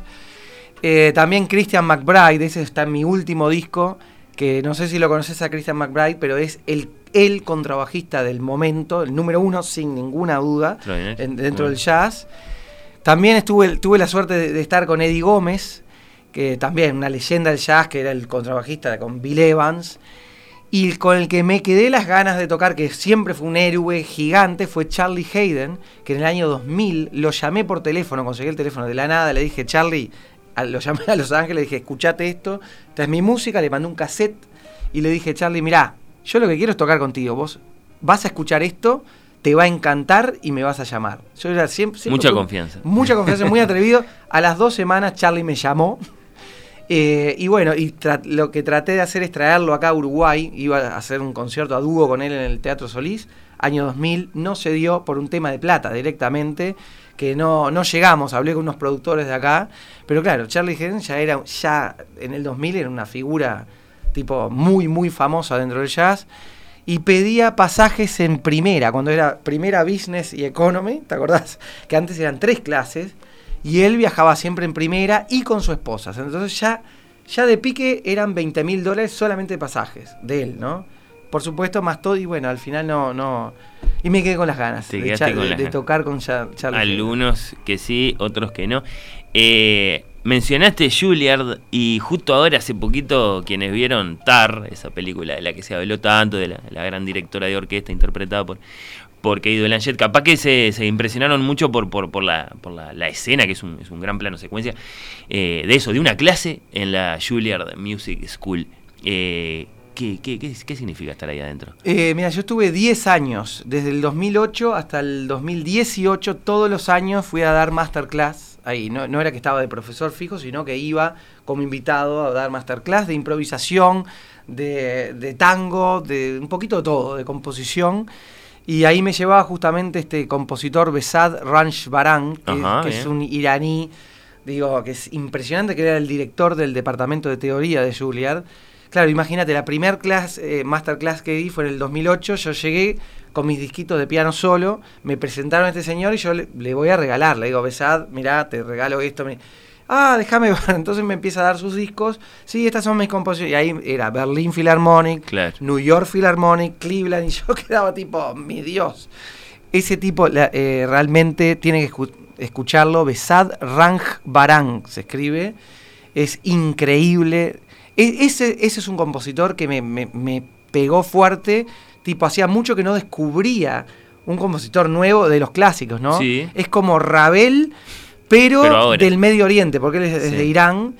Y no sé, es una cosa rarísima. Tenés que escuchar es- esa música eh, a ese nivel, a ese nivel. Es un ejemplo de algo que pasa en, en- en esa escuela, claro. Este, están eh, los mejores músicos del mundo ahí enseñando, compartiendo lo que saben. Y, y, ta, y, y entonces a vos te tocaron unas cuantas temporadas de, de- de visitar. ¿Cuál, cuál, cuál, ¿Cuál es un ejemplo, no sé, de, de, de- de- de algo que le transmitís a los, a, los, a los jóvenes músicos con los que te toca dialogar en esas, en esas Eh, clases? yo en general siempre hablo de lo mismo, que la misma clase, obviamente, la que di- acá di una masterclass hace cuatro días atrás, que vinieron muchos alumnos del SODRE y estuvo buenísimo, gente joven. Digo, yo siempre hablo de lo mismo, obviamente adapto el nivel, depende. En Juilliard era para clases de posgrado, los que estaban haciendo posgrado, entonces digo, ya estaba... Ya son músicos con en- una en- formación Claro, entonces de yo digo, ahí ya subo un poco el nivel de... No el nivel de tipo de lo que estoy hablando más técnico y entro más... eh, pero en general lo que yo... eh, lo que yo siempre voy es que la música es una. Eh, lo, lo que hablábamos Sí, antes de sí, los sí. estilos. Y, y justamente también está el hecho de la improvisación, porque se da una cosa en el mundo que los músicos clásicos, viste, le sacás la partitura y no pueden tocar nada. En general, ¿no? Obviamente hay muchas excepciones. Sí, por supuesto. Eh, Pero yo creo que la- eso tiene que cambiar y no, no soy solamente yo, ¿no? Hay un movimiento ahora que eso empezó a cambiar en todas las universidades del mundo, que hace 15, 20 años cambiaron toda la vida a conservatorios clásicos y se armaron departamentos de improvisación y departamentos de jazz porque el jazz, bueno, el leitmotiv, ¿viste? del jazz es la improvisación. Pero más allá de, de si es jazz o no, el hecho de improvisar, porque si vos pensás antes, los grandes compositores, tanto Bach como Chopin, todos improvisaban, era una tradición. Por lo menos había secciones, digamos, fragmentos, partes de sus obras Mm. que las dedicaban. a- Eh, no, Lo- te estoy hablando de la, de la práctica. No, no, ni te estoy hablando del repertorio, lo que te digo es que para llegar a esas composiciones, Chopin se pasaba horas y horas Claro. solamente improvisando, y eso está en los libros de historia, que los amigos de Chopin lo escuchaban, y simplemente Chopin agarraba al- algunos estudios, son simplemente transcripción, el tipo las hacía todos improvisando. Y después está, escribo se rápido. convertían en obras. Se convertían en obras, no era que es la, la obra pensada tanto, viste, tipo, bueno, como está la forma sonata, que la tenés medio hecho todo. Lo mismo Mozart. Y también Bach. Bach improvisaba fugas a seis voces. Hay un, hay una. Digo, están todo esto de los libros, todo, yo no sé, digo, le creo a los libros. Una vez el rey de Prusia lo, invitó cuando se inventó el piano. El tipo se mandó a hacer siete pianos en el palacio, llamó a Bach y le dijo, venite, venía a probar este nuevo instrumento, que es como un clave, pero más pesado. Y con martillos. Fue eh. Bach, lo probó y dijo, sí, esto es re pesado, imagínate, estaba acostumbrado al clave, que viste el clave. Sí, sí, el clave así, es de pulsión, Y es sí. una cosa... Pero claro, entonces el rey tocaba un poquito y le dijo, bueno, mira, hice esto, ¿podés improvisar algo sobre mi tema? Y fue Bach, improvisó una fuga a tres voces basada en, imagínate, improvisar una fuga a tres voces. Mirá que- Bueno, era Bach. Claro, era Bach, ¿no? Pero el, el rey le dice, sí, sí, está, pero hacelo un poquito más complicado, le dice. Y entonces como que lo forzó, ¿no? Y Bach, ¿qué hizo? Improvisó una fuga a seis voces. No sé si te imaginás. No, es muy difícil. eh, Una fuga es una obra arquitectónica, ¿entendés? Y el tipo, si no conozco a nadie que pueda hacer eso, ¿entendés? A Es- Keith. ahí estamos Jarrett diciendo que era capaz de, de pensar seis cosas distintas a la vez. Este, porque está, eso Claro. es el esfuerzo que ¿Y demanda. cómo lo hacía? Lo hace de una. Es justamente tenés que tener, ¿entendés? Eh, Como una contemplación, eso es lo que hay que apuntar, a tener, bueno, mirar la música más de arriba para poder canalizar y que salga, viste, la composición. Y es ahí viene la importancia de la improvisación. En la- cuando te sentás a improvisar, es crear obras en el momento. Vos tenés que sentir qué es lo que voy a hacer ahora Bueno, en unas horas. lo que te iba a preguntar eh, a continuación y antes de despedirte, porque es absolutamente de rigor, ¿cómo describirías la promesa de un show como el de esta noche? Bueno, hoy de noche voy a hacer un poquito lo que acabo de hablar, que no sé qué voy a hacer, no sé qué voy a tocar, porque lo que hice fue no practicar temas en particular, especialmente.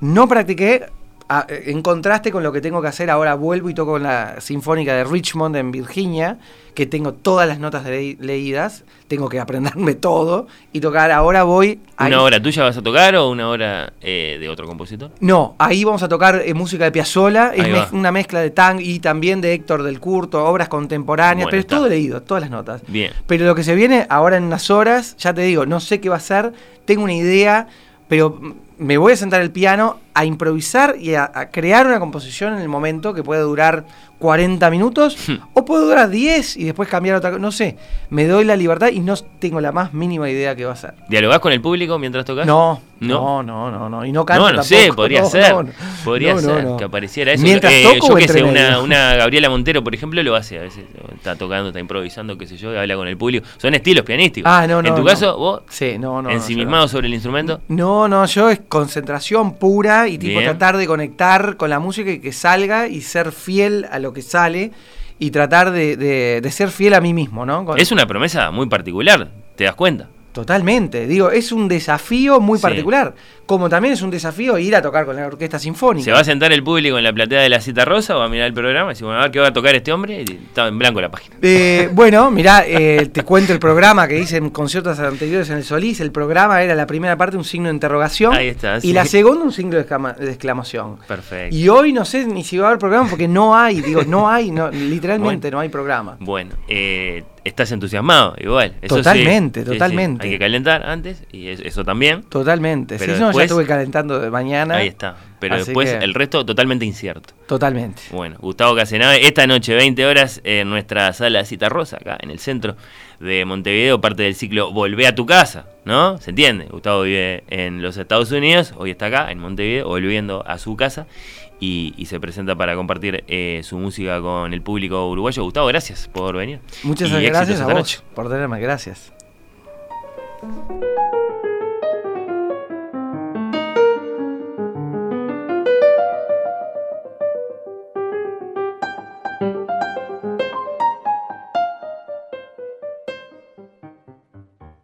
Oír con los ojos. ¿Ves lo que te digo? Oír con los ojos. ¿Ves lo que te digo?